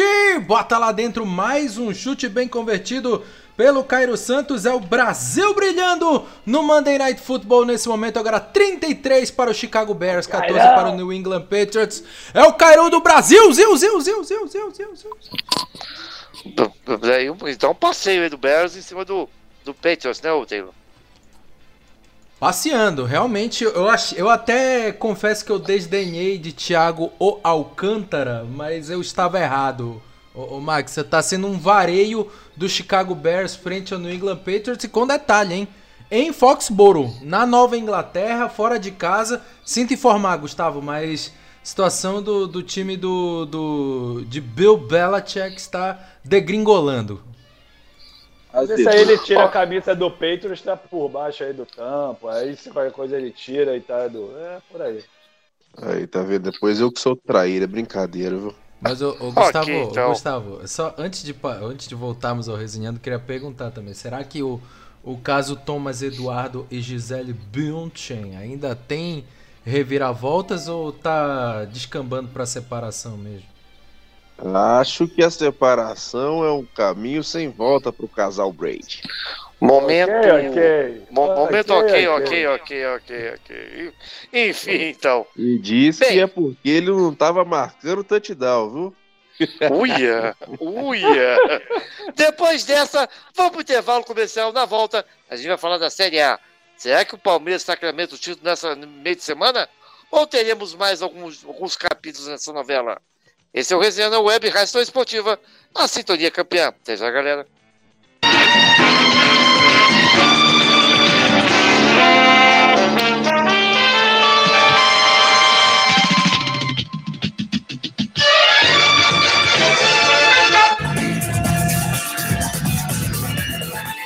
Continue na Rádio Sintonia Esportiva, resenhando Volta Já!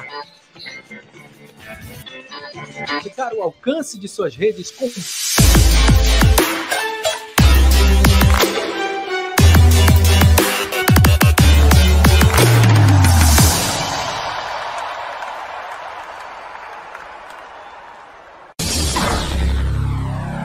Rádio Sintonia Esportiva, a sintonia campeã.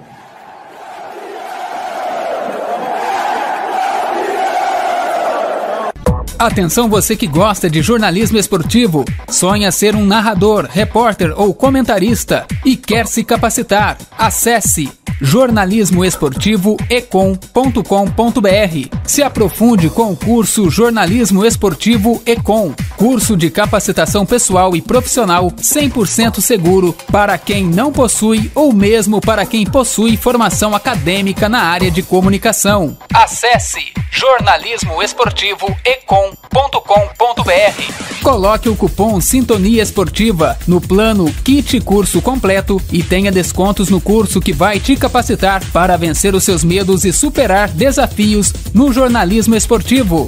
E atenção, este cupom desconto é por tempo limitado. Não perca! Acesse jornalismoesportivoecom.com.br. Libertadores é raça. Libertadores é emoção. Libertadores é aqui, na Sintonia Esportiva. A Sintonia Campeã. A Pelé. Que bola, bola! Olha lá, olha lá, olha lá, olha lá, olha lá! No placar! Olha lá, olha lá, olha lá! No placar! Deus me pague, Pelé! Chegou o Diário do Rei. De 1 de janeiro a 31 de dezembro, os fatos que marcaram a história do maior futebolista de todos os tempos. Tenta levantar para Pelé, escorregou na hora para no peito, domina, drible espetacular, direito, bate, bola, tira e gol!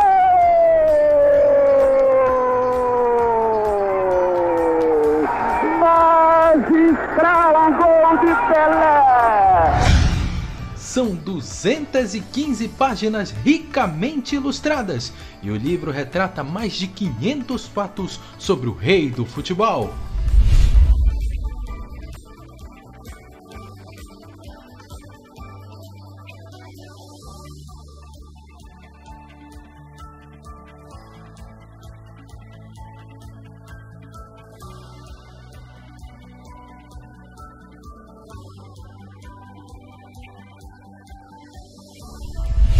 E você pode adquirir a mais completa biografia de Pelé com frete grátis.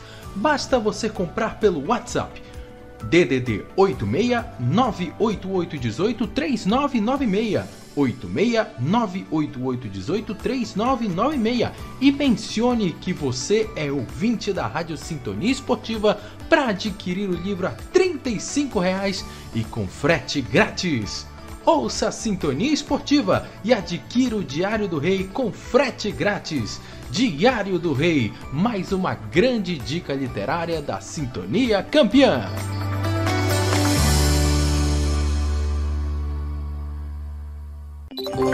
Análises, informações e debates sobre a arbitragem brasileira e mundial com mais de 20 ex-árbitros CBF e FIFA.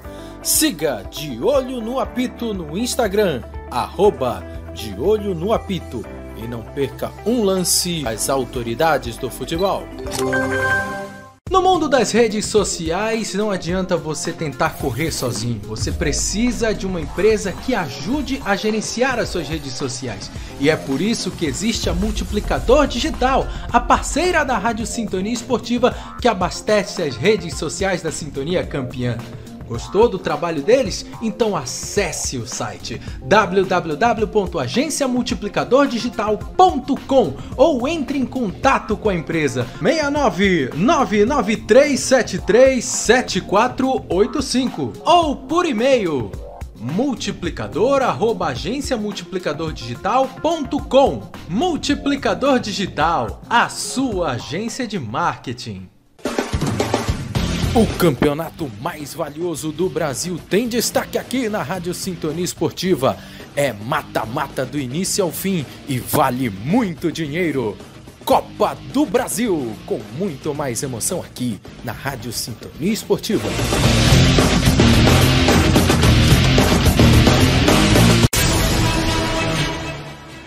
O show de elegância em campo, de rivalidade nas arquibancadas e da emoção do futebol está aqui na Sintonia Esportiva.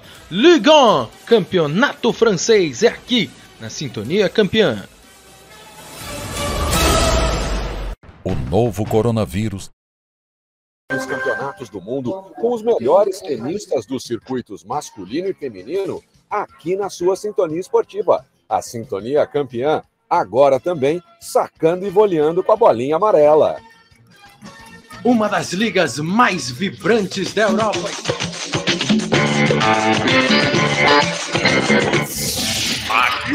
Bem-vinda! Estamos de volta para o terceiro e último bloco do Resenhando desta segunda-feira, 24 de outubro de 2022. Agora, 23 horas e 54 minutos. E você já pode participar do Resenhando. Acesse racidoesportiva.com.br, facebook.com.br racidoesportiva Instagram, arroba Raça Esportiva e o nosso WhatsApp, DDD 21 981 17 98 61. Repetindo, DDD 21 981 17 98 61.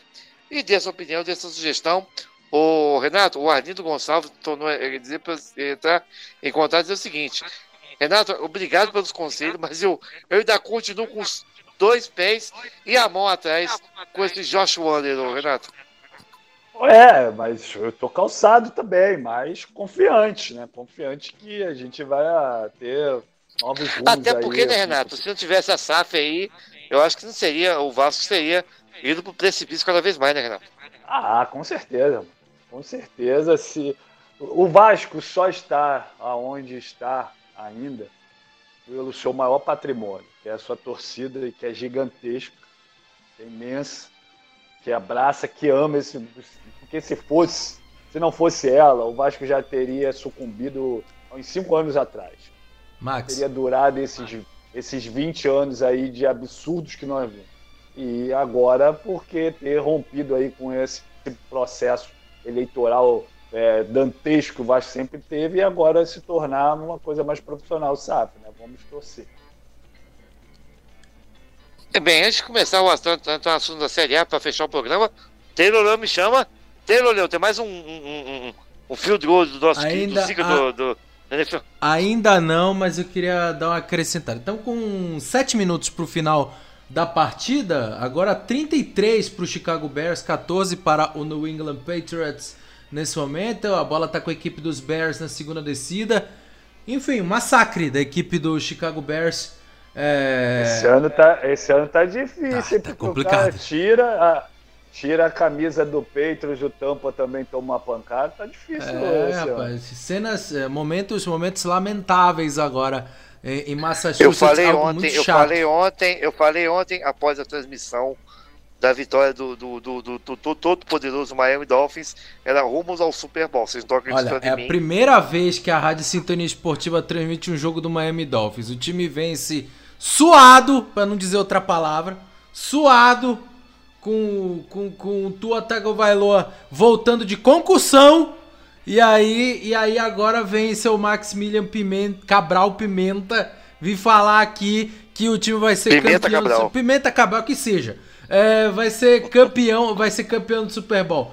Eu pode estar de brincadeira, gente. Só pode estar de brincadeira. Se bem que sei lá também, né? o a New- Rihanna, o a New- Rihanna o New vai Jersey- cantar New também. York, é, o New York Jets está é, tá, tá, tá, tá em segundo lugar, quer dizer, o Dolphins está brigando com o Jets, quer dizer, é como você falou ontem, é um Armagedon, né, Taylor? É, é o fim dos tempos acontecendo. Os times de Nova York estão ganhando, estão fazendo um bom futebol americano. O que, que tá acontecendo? Realmente não dá pra entender isso aí. Agora o three and out, quarta descida, a bola vai voltar pra equipe do New England Patriots, mas o jogo já tá quase que definido. Mas eu só queria também aproveitar o gancho pra falar um pouco com, com o Renato sobre esses comentários que ele falou sobre o Vasco. Primeiro, é, toma cuidado com essa fala de novos rumos, porque aqui no Pará, o, o, o Paysandu elegeu o presidente de uma chapa chamada Novos Rumos, e o resultado foi: a, a equipe do Paysandu caiu para a Série C no Campeonato Brasileiro, a, a, a principal patrocinadora do, do Paysandu tinha falido. E outros problemas mais que aconteceram. Então, esse negócio de novos rumos, olha pro torcedor do, do Paysandu, é uma roubada. Pronto. Tá? E- Rumos novos, É, pronto. Aí, rumos novos, enfim, whatever. É, e a outra coisa que eu queria dizer é o seguinte também, já endossando o que você falou, Renato. Se não fosse pela torcida do Vasco, ó, o Vasco não teria um o primeiro presidente negro da história, não teria os primeiros jogadores negros da história de um clube de futebol no Brasil, não teria um estádio próprio, porque quem construiu esse estádio não foi dirigente corrupto, não, não foi essas, essa cambada de safados que estão gerindo o Vasco da Gama, foi a sua própria torcida, e isso eu tenho muito orgulho de dizer, mesmo não sendo vascaíno, a torcida do Vasco carregou o Vasco e carrega até hoje e tá levando o Vasco da Gama à Série A do Campeonato Brasileiro. E eu tenho certeza que a torcida vai trazer esse Joshua aí, da, da 777, de braços abertos. Ah, mas o único time que... George Wonder. É isso, Jo- George Jo- Wonder. George, perdão, George Wonder. George Não, Wonder... Josh, Josh, Ah, Josh, Wonder. Josh Wonder. Tá, Josh Wonder.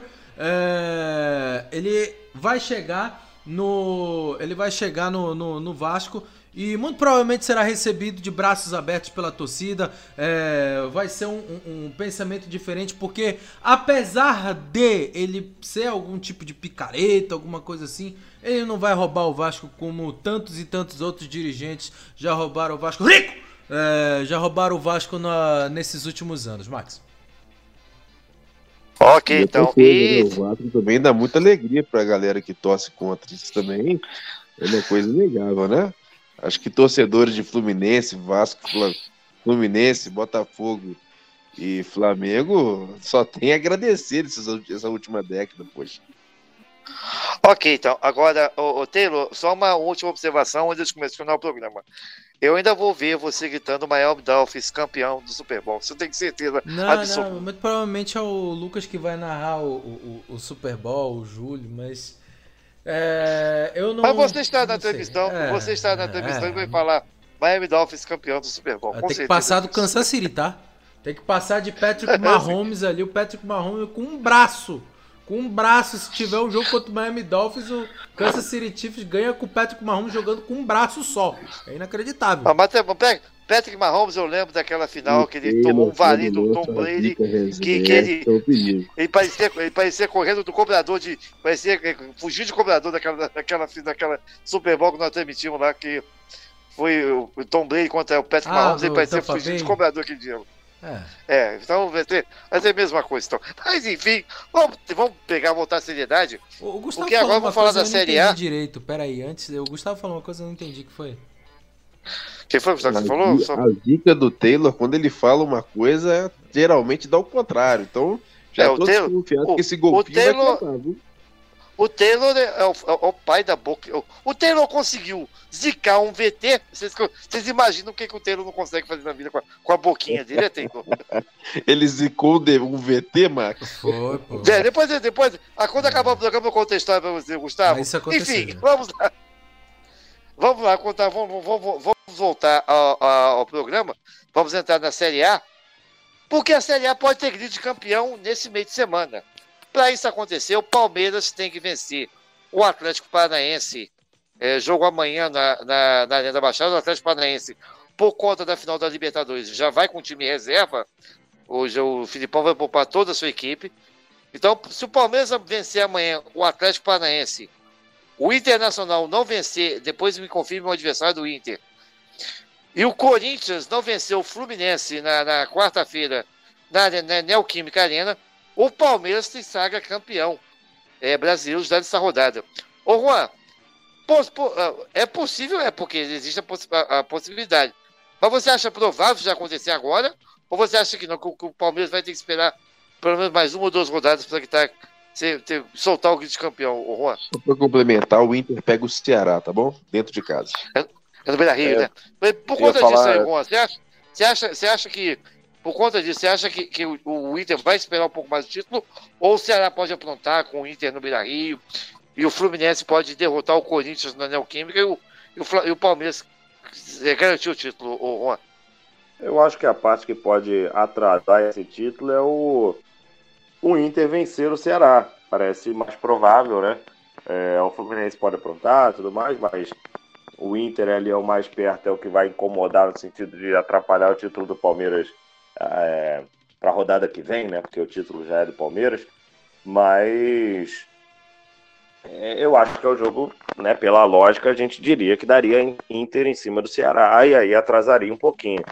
Porque, mas seria um fato curioso, né? O Atlético Paranaense com o Palmeiras essa temporada renderiam histórias totalmente diferentes, né? A única derrota do Palmeiras no ano, é, única não, perdão, a- a- sofreu duas, sendo uma delas no Brasileiro, no caso, uma delas para o Atlético Paranaense, é, acabou eliminado pelo Atlético Paranaense na Libertadores, o que tirou o Palmeiras da final, onde estava muito confiante que chegaria, era muito favorito.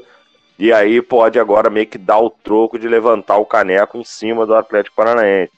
Então é um time que se envolveram bastante aí durante a temporada as duas equipes, mas acho que vai adiar mais uma rodadinha por causa desse jogo do Inter e, e Ceará, onde eu acredito que uma vitória do, do Internacional seja, seja provável, Max. Ok, então. É, mas é aquilo também, né? O Guga é uma questão de tempo, né? Se não for agora, vai ser daqui uma rodada. Se não for daqui uma rodada, vai ser duas. É mais fácil, né? É, é, parafraseando um. um é, quem é da minha geração, é mais fácil o Coyote pegar o Papaléguas do que o, o Palmeiras não ser campeão brasileiro, né, o, o Gustavo? Sem sombra de dúvidas, está muito mais fácil isso acontecer. E o empate do Inter com o Curitiba enterrou qualquer perspectiva aí de, de, de possibilidade do milagre, né? Dissemos rodada passada. Se o Inter quiser sonhar com algo, primeiramente ele precisa ser perfeito aqui até o final do campeonato.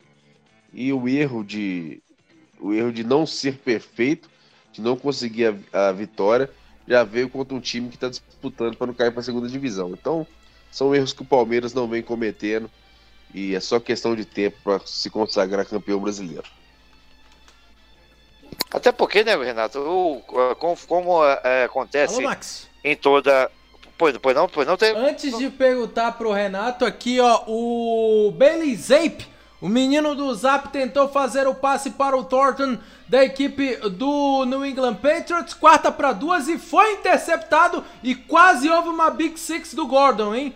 Quase houve uma Big Six da equipe do Chicago Bears, então está decretada a vitória nesse momento da equipe do Chicago Bears com 2 minutos e meio, jogo encerrado, 33 é melhor... para... Sim? É melhor fazer uma fusão, né? Mac, Mac. É, tem que ver Zape, né? Quem sabe, quem sabe dá certo, é o Mac Zap. É, rapaz, o tiozão do Zap acabou levando a pior. Enfim, 33 para o Chicago Bears, 14 para a equipe do New England Patriots. Ainda temos 2 minutos e 23 para o final do jogo. Mas é só protocolar, a equipe do Chicago Bears vai deixar o tempo correr para aí sim é, temos o final do jogo. Ainda pode ter alguma pontuação ou outra, mas a vitória já é dos Ursos de Chicago. Essa equipe que tem a logo que parece uma tampa de privada, Max Pimenta. Ok, então, Taylor Leon e as suas tiradas. É, o, o, o, Renato, muito se fala, que voltando à pergunta que eu ia fazer, é, até porque, né, Renato, o, o time do Palmeiras, assim como está acontecendo em quase todas, quase, acontece quase todas as edições do, do, do Campeonato Brasileiro, desde que foi implantado o sistema de pontos corridos, vai premiar a equipe mais é, regular durante o campeonato, né, Renato? É, Max, é questão de tempo. É, questão de tempo aí, ou escolher a rodada, quer ser campeão em casa ou fora de casa. O Palmeiras, quando eu já saí antes né, do processo aí que eu tive que me ausentar da rádio, é, eu já, já tinha dito aqui nos programas que o Palmeiras era praticamente campeão da, do brasileiro, né? pelo momento que o Palmeiras vivia, pela, pelo elenco, pela estrutura tática é, implantada pelo Abel, né, pela regularidade que a equipe enfrentava, pela instabilidade que naquela época o Flamengo se encontrava, o Atlético também passando por dificuldades lá o Turco, é, ainda perdura aí chegando o Cuca, é, o Abel ali deu uma cara ao Palmeiras, o Palmeiras tem, passou aí, foi eliminado da Libertadores por uma grande equipe pelo Atlético Paranaense, mas vem sempre chegando também na Libertadores, na Copa do Brasil, e vai chegar ao título de forma com mérito, né? E, e até para bom, porque é um título que o, o Abel não tem, né? E o Abel quer esse título aí do, do, do Campeonato Brasileiro. Eu acredito que possa ser já na próxima na rodada que joga em casa já o Palmeiras venha a ser campeão já. É, muito se fala, né, o que o, o Guga que que uh, muitos torcedores do Palmeiras estão esperando, na verdade, é o título do jogo contra o Fortaleza, né, que é o jogo na, no, no, dia 2 de novembro, às 4 horas da tarde, no feriado, 2 de novembro, que deve ser o, o jogo do título do, do Palmeiras, né, o?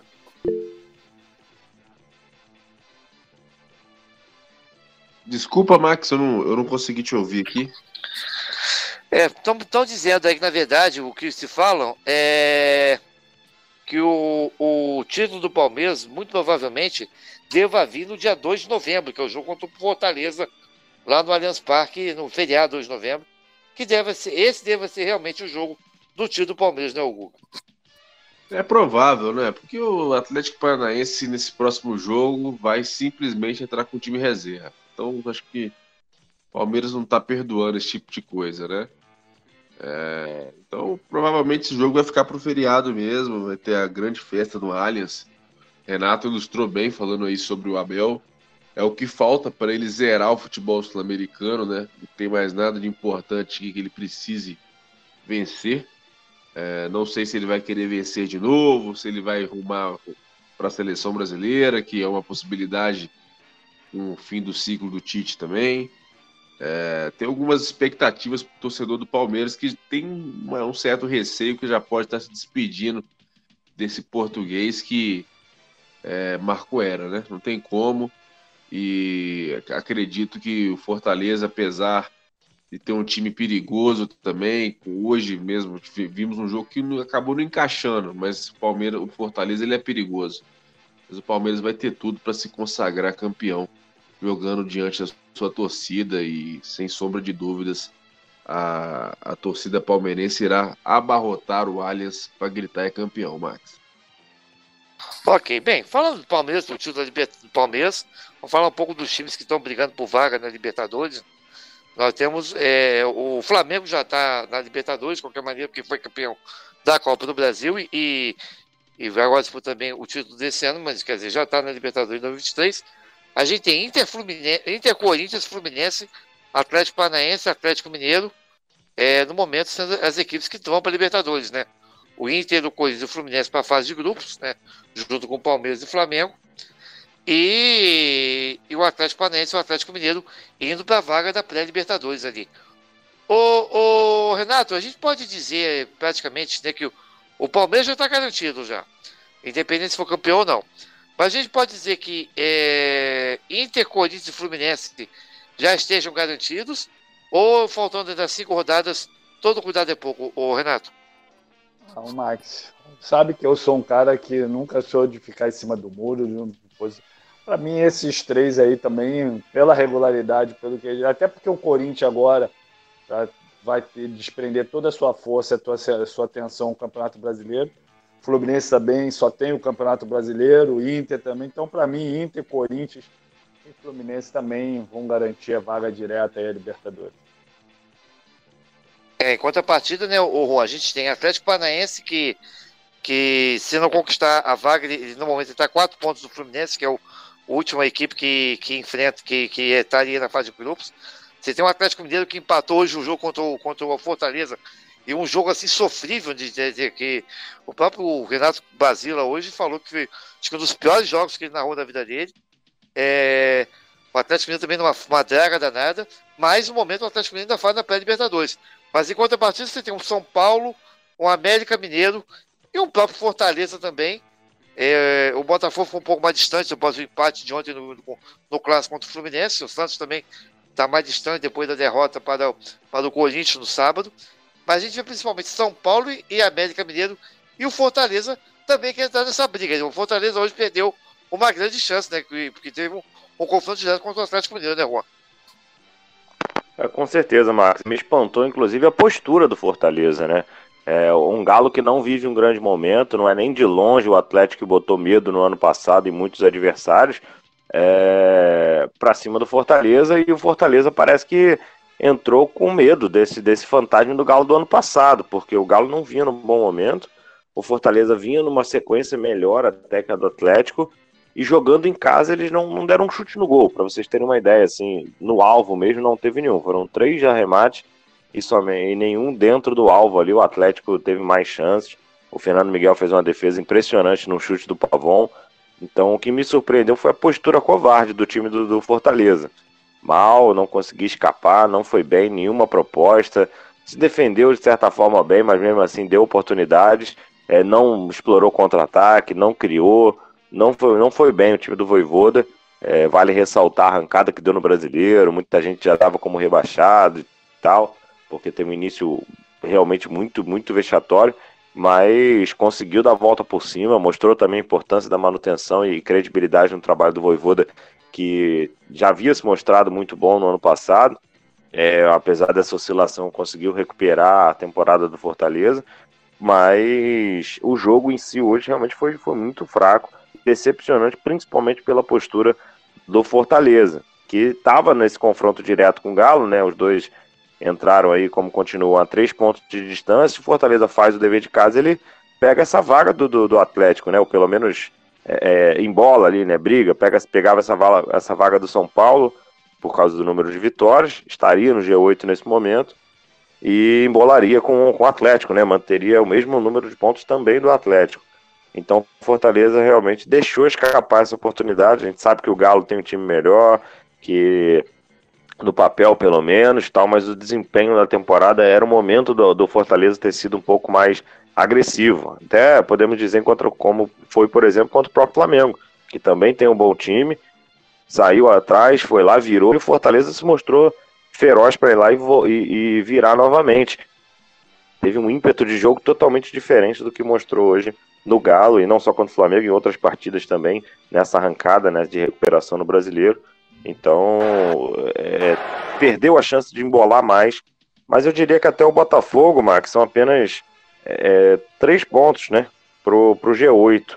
Então ainda está muito embolado para cinco rodadas, muita coisa pode acontecer. Eu não, não sei aqui, posso dar uma olhada em relação à tabela, se tem algum confronto direto. Temos, por exemplo, São Paulo e Galo, né, ainda para acontecer. Então tem alguns confrontos aí que podem embolar mais ainda. Eu acho que o Botafogo e Atlético Mineiro também são confrontos que acabam é, ainda embolando e mantendo viva a esperança desses clubes, é, porque alguém vai sobrar. A realidade é essa, alguém vai sobrar. Ok, então, lembrando que nesse, nesse meio de semana nós, nós teremos na quarta-feira um jogo, um confronto direto, né, pela, é, pela, pelo G4, né, na verdade, temos um Corinthians e Fluminense jogando na né, Neoquímica Arena. A rodada desse meio de semana teremos na terça-feira Flamengo contra o Santos no Maracanã, amanhã 21h45, jogo né, que estaremos acompanhando com o Gabriel Orfão direto do Maracanã, o Flamengo com o time reserva vai pegar o Santos, mas é aquilo, né? O Flamengo com o time reserva é, não é uma garantia de vitória do Santos, porque esse time reserva do Flamengo está invicto na competição e está e tá mantendo um bom, um bom aproveitamento. A Teremos novidade, Max, só, não, só aproveitando é, desse é, jogo é, do Flamengo o, e Santos. O Santos é a volta do Diego Alves, né, Juan? Exatamente, que o Dorival já mostrou que após a final da Libertadores vai, vai haver um rodízio aí entre, entre Diego Alves e Hugo, provavelmente o Santos ganhando umas férias antecipadas. E aí o. Voltando já num tom de despedida, né, Max? Eu acho mais do que justo essa, é, ele terminar ainda jogando algumas partidas. O Diego Alves foi um, um ícone do Flamengo né, nessa, nessa fase. Né, em 2019 ele era um, um dos destaques do Flamengo e agora realmente se despedindo. Nada mais justo que essa homenagem do Flamengo nesse sentido. E até mesmo selando a paz também, né? Lembrando que ele que teve um embrólio com, com Dorival na sua primeira chegada nesse é, grupo, bem né? lembrado isso. Bem lembrado, em 2017, na verdade, né? quando ele teve também embrólio com o Dorival em 2017. Naquela ocasião, quase que ele se deixou o Flamengo, né? Por causa dessa, desse embrólio com o Dorival Júnior. Verdade. E, e, e, amanhã também teremos é, o jogo com transmissão esportiva, Atlético Paranaense Palmeiras, né, o jogo que pode ser lá o título do Palmeiras, né, dependendo do, do, do restante da rodada. Na quarta-feira, às 19h30, né, o jogo estava marcado para 19, 19 horas. Foi transferido para 19h30. Temos Botafogo e Bragantino. Um jogo importante para o Botafogo ainda sonhar com, com Libertadores, né, mas acho muito difícil. Mas o Bragantino também é, tentando, pelo menos, garantir na, na Copa Sul-Americana. Na quarta-feira teremos 21h45 Corinthians e Fluminense, um, um, confronto direto pela, pela Libertadores. Também na quarta-feira, 21h45, teremos Internacional e Ceará lá no Beira Rio, é, no, na, na, e também no estado da Serrinha, em Goiânia, é, teremos Goiás e América Mineiro. Na quinta-feira, 19 horas, teremos é, São Paulo e Atlético Goianiense. E também nas Fortaleza e Curitiba. Na quinta-feira, 19h30, temos o Atlético Mineiro pegando para mim, né, já, já posso até falar, já rebaixado de Juventude, né? Para mim, não, já rebaixado de Juventude para a Série B, o Juventude está 13 pontos na volta do Brasil, está já rebaixado de Juventude. É, e, e, e, também na quinta-feira um jogo confronto direto pela. Às 20 horas, um confronto direto pela, pelo luta com descenso entre Cuiabá e Havaí. O, o, o Guga, a gente falou muito da, da questão do G4, mas essa briga também do rebaixamento tá, tá engraçada, hein, Guga? A gente vê o Coritiba em 15 com 35, o Ceará em 16 com 34, o Atlético Goianiense em 17 com 31, e o Cuiabá em 33, e o Cuiabá em 18 com 31, os quatro ali brigando para escapar dessas duas vagas que para mim já para mim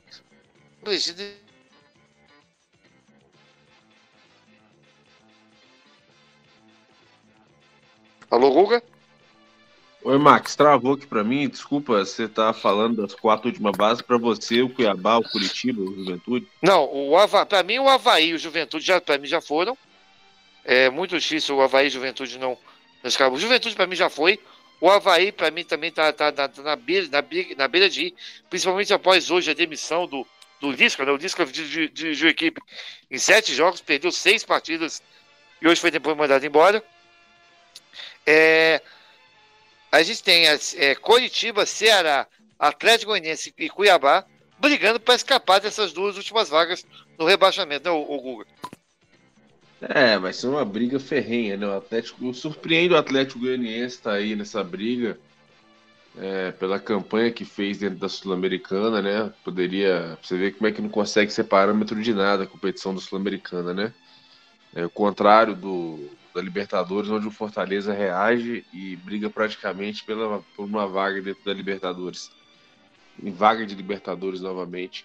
E o Atlético vai de passo a passo rumando a segunda divisão. Acho que a briga está muito acirrada, difícil de fazer prognóstico, são times extremamente irregulares. É, dessa turma aí, eu acho que o, Forta, o Ceará talvez seja a equipe que tem uma força maior de torcida, de apoio. O pessoal está comprando briga de. Eu sei que teve problema aí, principalmente com os excessos, né? E isso pode prejudicar a campanha também por dentro de casa da equipe cearense.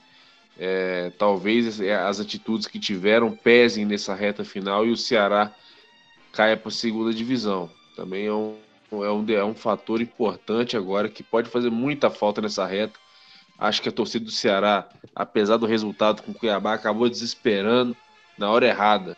Né? Não tem hora para se fazer aquilo, obviamente, mas faltando ainda muita rodada, o time não está na zona de rebaixamento ainda, né? E agora a situação piorou. Então possa ser que o Ceará seja uma equipe a, acabar vir, vir a segunda divisão. Outro detalhe importante de análise dessa zona de rebaixamento é que 50% do G4 da temporada passada está caindo, né? Que é o Juventude e o, o Havaí. Não é isso, Max? Se eu não estiver enganado, subiram na temporada passada junto com, junto com Goiás e Botafogo, né? Se eu não tiver. Isso, é, subiu Havaí, Juventude, Goiás e Botafogo. E, e... Havaí e Juventude estão tomando o caminho de volta, né? E estão tomando o caminho de volta. Então, além de tudo que nós dissemos aqui hoje a respeito de contratações, volta a frisar, fica a lição, né, para quem está subindo, que a Série A não é brincadeira e a briga ali para quem não cair nessas duas últimas vagas está uma briga de foice. O Havaí também precisa do milagre, sinceramente.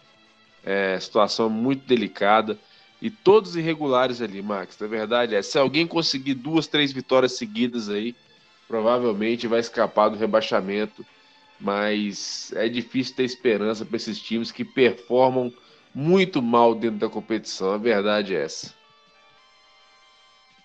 Ok, então é o Havaí é aquele famoso time ioiô, né? Que vai e volta, vai e volta, vai e volta. Agora, realmente, o Juventude também tá, tá nesse sentido aí. Enfim, lembrando também, né, o, o, o até para corroborar o teu raciocínio, hoje foi marcado a, a audiência, né, o julgamento do Ceará, né? Da, daquelas, daquele, daquela ruaça que eles fizeram no jogo contra o Cuiabá. E muito provavelmente o Ceará vai, deva jogar, deva ser punido e pode jogar a, a partida sem torcida. Então, não bastasse que o que já está acontecendo com o Ceará, ainda tem essa possibilidade de jogar sem torcida. E no caso vai ser o jogo contra, seria o jogo contra o Fluminense, que teria na, na segunda-feira que vem, é, às 20 horas, lá no Castelão.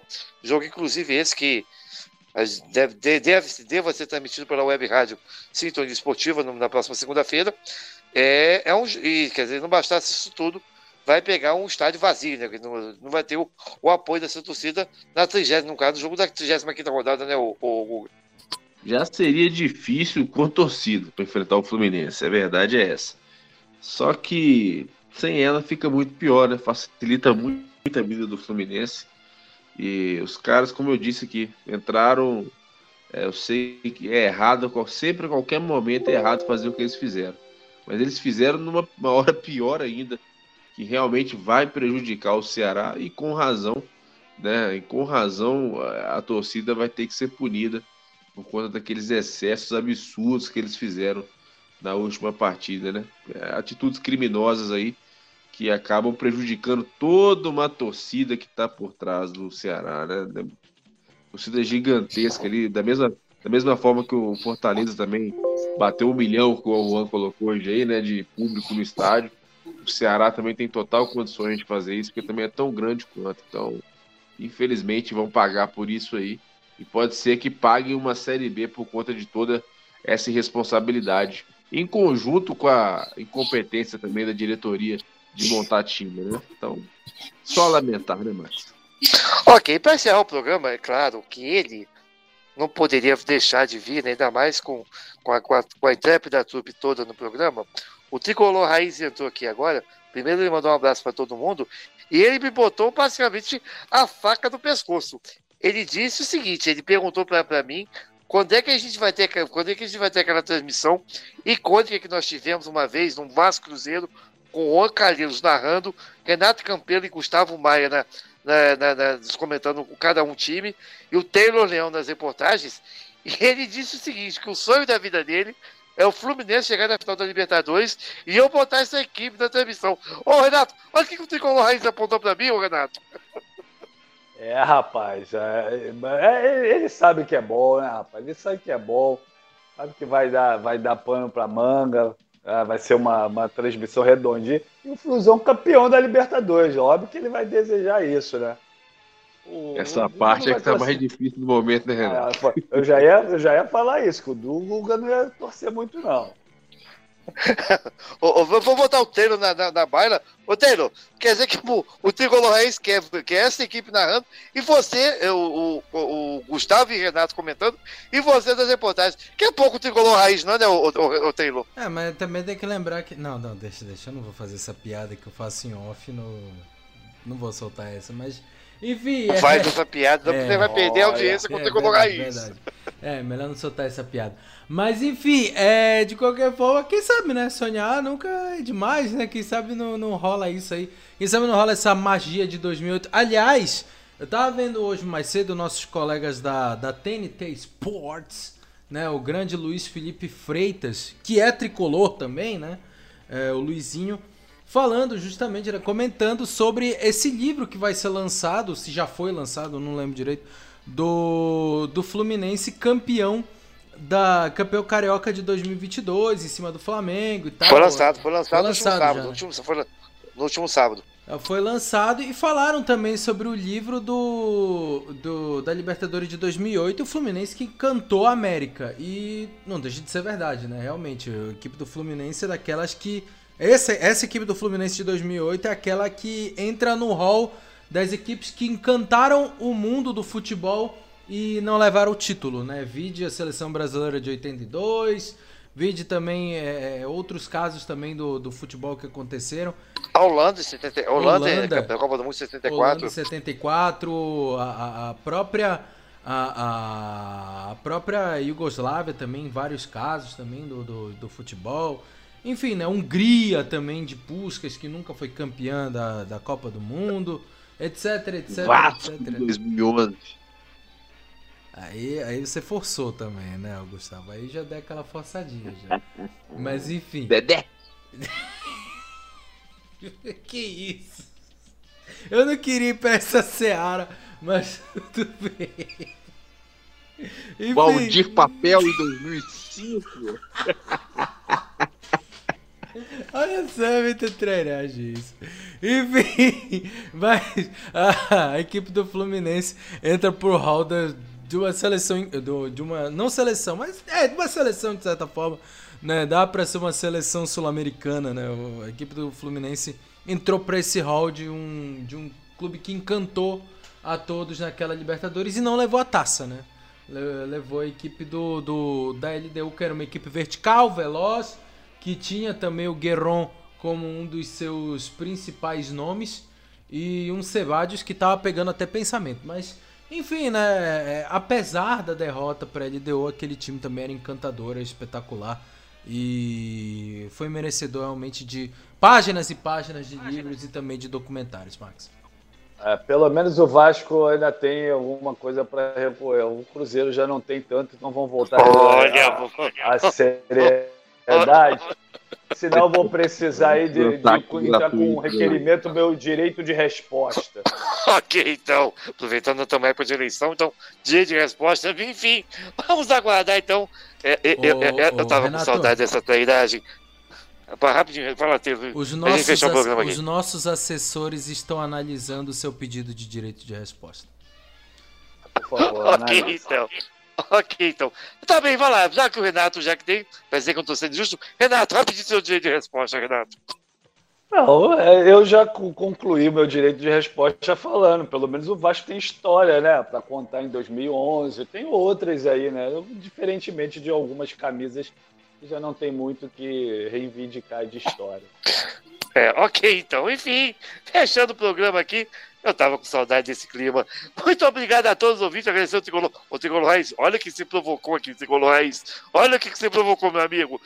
Ele passou outra resposta aqui dizendo que mandar um abraço para todo mundo, que ele também estava com saudade dessa mesa lotada do jeito que tava. Ele tava, ele tava com muita saudade desse grupo mesmo, que ele, ele adora. Ele, ele fala que não perde um resenhando. Valeu, Tricolor Raiz. Muito obrigado pela nossa audiência, assim como todos que estiveram com a gente aqui nessa audiência aqui do Resenhando dessa segunda-feira. Começando pelo visitante, né? Porque afinal de contas a visita tem que ser educado. Taylor Leão, muito obrigado por hoje, meu amigo. E você que acompanha o NFL aí. E seu destaque final, Taylor? Ó, destaque final vai pra rodada de segunda também da NBA. Sim, o Portland Trail Blazers vai vencendo o Denver Nuggets. Tá bom, tá bom, chega de Alex Escobar, né? O Portland Trail Blazers vai vencendo o Denver Nuggets pelo placar de 74 a 70. Jogo bem equilibrado, 7 minutos pro final do terceiro período. O jogo tá no ar com imagens no, no YouTube também, pra quem quiser assistir. Tá passando de graça no YouTube. E tá sendo um jogaço, tá sendo bem interessante, mas, mas tem um pequeno detalhe também, ô, ô, Max. É, dois, na verdade. O primeiro é que parece que esse jogo vai pra prorrogação, né? Pelo visto, quem é fã de basquete vai ficar acordado até altas horas da madrugada. E também que no meio da transmissão passou uma mosca. Uma mosca passou no meio da câmera lá no Moda Center. Que beleza, hein? É, rapaz, não é. Pensando que NBA é só é, quadras luxuosas, glamurosas. Não, também moscas passam Lembrar na década de 80, ô mosca. Ô mosca, exatamente. Cuidado com com o seu cachorro quente e sua pizza aí. Uma boa noite pra você, Max Pimenta, e a todos que estão ligados aqui na Rádio Sintonia Esportiva. Ô, Taylor, só pra, pra, pra, pra falar, pra dizer que eu não fujo da raia. O Lakers hoje passou com uma vergonha, Taylor. Ah, tá sempre passando vergonha, né? Nesse, nesse meio tempo aí, a equipe do Los Angeles Lakers, essa panela. Novidade? panela- essa panela que foi formada aí na, na- em Los Angeles, realmente. Mas, mas. é, no domingo perdeu pro Portland por dois pontos de diferença, 106 a 104. Mesmo o Portland que tá jogando agora contra o Denver Nuggets. Não estranhem, é assim mesmo. A NBA tem um jogo que acontece é, num dia e no outro dia essa mesma equipe também tá jogando. Ainda mais o Portland que já tá na costa oeste, já aproveitou, já pegou o, ah, já pegou o avião para jogar é, em sua casa e jogar na, no, no Moda Center em Portland. E amanhã, 11 da noite, tem o Los Angeles Lakers jogando contra os Nuggets. É, Los Angeles Lakers e Denver Nuggets amanhã, 11 da noite, tentando fugir dessa crise. A equipe é, do Los Angeles Lakers que está Não vai, não. está exatamente na penúltima posição da Conferência Oeste, Max. Que vergonha. Ok, então, ai, ai, ai. Ah, ô Mas Max, eu- eu- só pra lembrar eu- também, ó, é, tá 0-3, tá, a campanha do, do, do Los Angeles Lakers. Nenhuma vitória, três derrotas, três jogos, três derrotas, tá, tá pegando a situação do time do Popeye. É, mas eu, apesar de, de alguns dizerem, eu não sou torcedor modinha e vamos, e vamos ler que seja o que Deus quiser. Renato Campelo, muito obrigado por hoje, meu amigo, e seu destaque final. Olha, Max, o destaque final fica por conta do sintonizado, para que e convidando eles para acompanhar essa grande final de sábado aí da Libertadores, de dois grandes rubro-negros da história do futebol brasileiro, do outro lado o Mengão, do outro lado o Furacão, né, aqui com a transmissão da Sintonia. Um abraço ao Arlindo, um abraço pro, pro, pro Tricolor Raiz, Urubu Rei, meu parceiro, abraço para todos, aí, os gigantes da colina. Espalha aí para geral que o Rezeano está de volta com casa cheia. E em especial para a maior audiência, a audiência especial da Valentina, que nos prestigiou aqui, acompanhando, resenhando. Um beijo à filha do nosso parceiro Juan Calheiro, a princesa Valentina. E um abraço ao Gustavo, a você, Max, ao Telho, e até a próxima. Valentina, nosso ouvinte número um. Falando do pai dela, Juan Calheiros, muito obrigado por hoje, meu amigo. E seu destaque final? Muito obrigado, Max Pimenta. Sempre bom estar agora de novo com a mesa cheia. Saudade do Renatão aí dividindo essa essa segunda-feira com a gente. Rapaz, se eu te contar que a Valentina agora está nesse momento homenageando o Valdevi, vocês não vão acreditar. Mas, brincadeiras à parte. Acredito, acredito, acredito. Até porque tá na hora de homenagem ao Vanderlei mesmo, ainda mais pra criança. É, pois é. Não. Mas. Ela adora pica-pau. Agora, brincadeiras à parte, é, o destaque final fica aí por conta, claro, da, acho que de sábado, né? A expectativa é enorme é, para essa final de Libertadores, final do campeonato. É, o brasileiro já reta final se decidindo, a gente pode ter um campeão já amanhã também do brasileiro, podemos ter, podemos não, vamos ter um campeão no sábado da Libertadores e aí podemos ter um fim de ano já sem nada a ser disputado, à exceção de, de vagas, né, da- no campeonato. Então, pode ser uma semana decisiva para os campeonatos. Como não? né? Não saberei. Como não? Terá você lá traz... narrando o Hexa, pô. Ah, sim, tô dizendo temporada de, de futebol nacional, né? Assim, claro que teremos ainda a grande competição do ano, mas aí a expectativa ainda mais à frente, né? Tem mais 30 dias aí praticamente. É, já, menos até, né? Já estamos menos que isso, né? Rapaz, essa Copa tá chegando mesmo. E então vou deixar o destaque aí para isso. Reta, semana decisiva com foco aí nessa, nesse sabadão de Libertadores, Flamengo e Atlético. Não sei se estarei vivo para segunda-feira no Resenhando, mas estaremos aí. É, lembrando que são 14 horas de cobertura. Ela começa às 8 horas da manhã e termina às 22 horas. Toda a cobertura da final da Libertadores. Essa bola rola às 17 horas para Flamengo Transparência no Estádio Monumental de Guayaquil, no Equador. Gustavo Maia, vulgo, o Traíra, a voz das alterosas. Muito obrigado, meu amigo. E seu destaque final? Valeu, Max, valeu, Juan, valeu, Renato, valeu, Taylor. Destaque final vai para a semana também, que é de Champions League, né? Não podemos esquecer que a Champions está no ar e teremos vários grandes jogos sendo, sendo transmitidos também essa semana e deixo o destaque final para ela. Um abraço a todos e até a próxima. Valeu, Max! Lembrando que Champions League amanhã teremos o RB Leipzig enfrentando o Real Madrid às 16 horas e na quarta-feira transmitiremos todas as emoções de Ajax e Liverpool. Essas são as transmissões da Cidade Esportiva nesse meio de semana. Muito obrigado a todos. Resenhando volta na semana que vem. Muito provavelmente às 22 horas, depois, é, quase certo nós iremos transmitir Ceará e Fluminense estão resenhando. Muito provavelmente na semana que vem, novamente, no horário das 22 horas. É, acompanhe as nossas redes sociais para maiores confirmações. Essa é a Web Rádio Esportiva, a Sintonia Campeã. Por enquanto é só, galera. Um beijo, fiquem com Deus. A Sintonia Esportiva, a Sintonia Campeã. Tchau, tchau.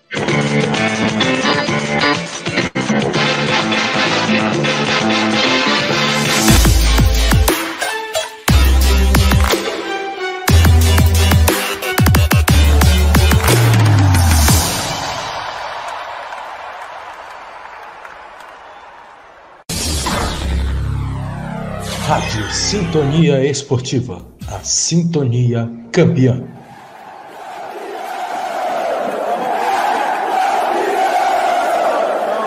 Atenção você que gosta de jornalismo esportivo, sonha ser um narrador, repórter ou comentarista e quer se capacitar. Acesse jornalismoesportivoecom.com.br. Se aprofunde com o curso Jornalismo Esportivo Ecom, curso de capacitação pessoal e profissional 100% seguro para quem não possui ou mesmo para quem possui formação acadêmica na área de comunicação. Acesse Coloque o cupom Sintonia Esportiva no plano Kit Curso Completo e tenha descontos no curso que vai te capacitar para vencer os seus medos e superar desafios no jornalismo esportivo. E atenção, este cupom desconto é por tempo limitado. Não perca! Acesse jornalismoesportivoecom.com.br. Libertadores é raça. Libertadores é emoção. Libertadores é aqui, na Sintonia Esportiva. A Sintonia Campeã. A Pelé. Que bola, bola! Olha lá, olha lá, olha lá, olha lá, olha lá! No placar! Olha lá, olha lá, olha lá! No placar! Deus me pague, Pelé! Chegou o Diário do Rei. De 1 de janeiro a 31 de dezembro, os fatos que marcaram a história do maior futebolista de todos os tempos. Tenta levantar para Pelé, escorregou na hora para domina, espetacular, tira gol!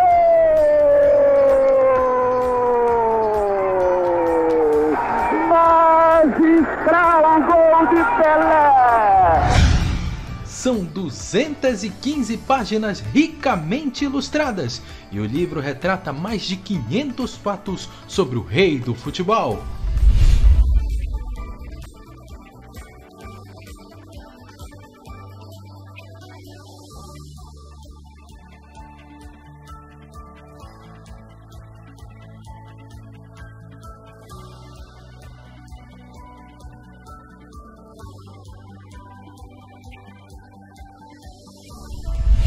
E você pode adquirir a mais completa biografia de Pelé com frete grátis. Basta você comprar pelo WhatsApp DDD 86 98818 3996 86 98818 3996 e mencione que você é ouvinte da Rádio Sintonia Esportiva para adquirir o livro a 35 reais e com frete grátis. Ouça a Sintonia Esportiva e adquira o Diário do Rei com frete grátis. Diário do Rei, mais uma grande dica literária da Sintonia Campeã.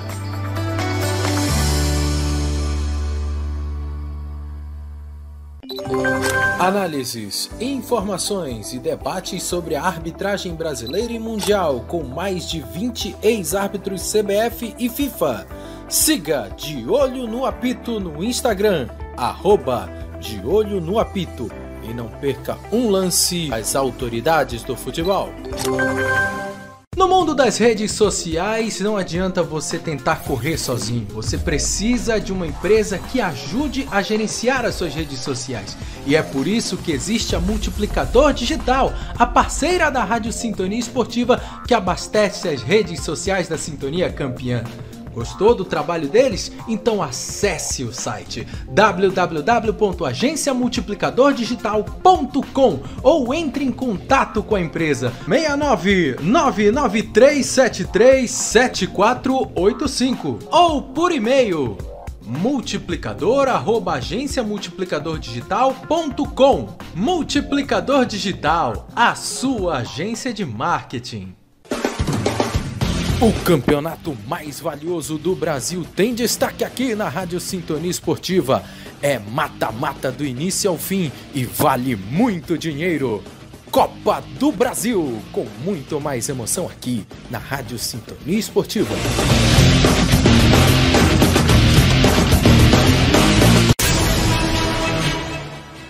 O show de elegância em campo, de rivalidade nas arquibancadas e da emoção do futebol está aqui na Sintonia Esportiva. Ligue 1, Campeonato Francês é aqui na Sintonia Campeã.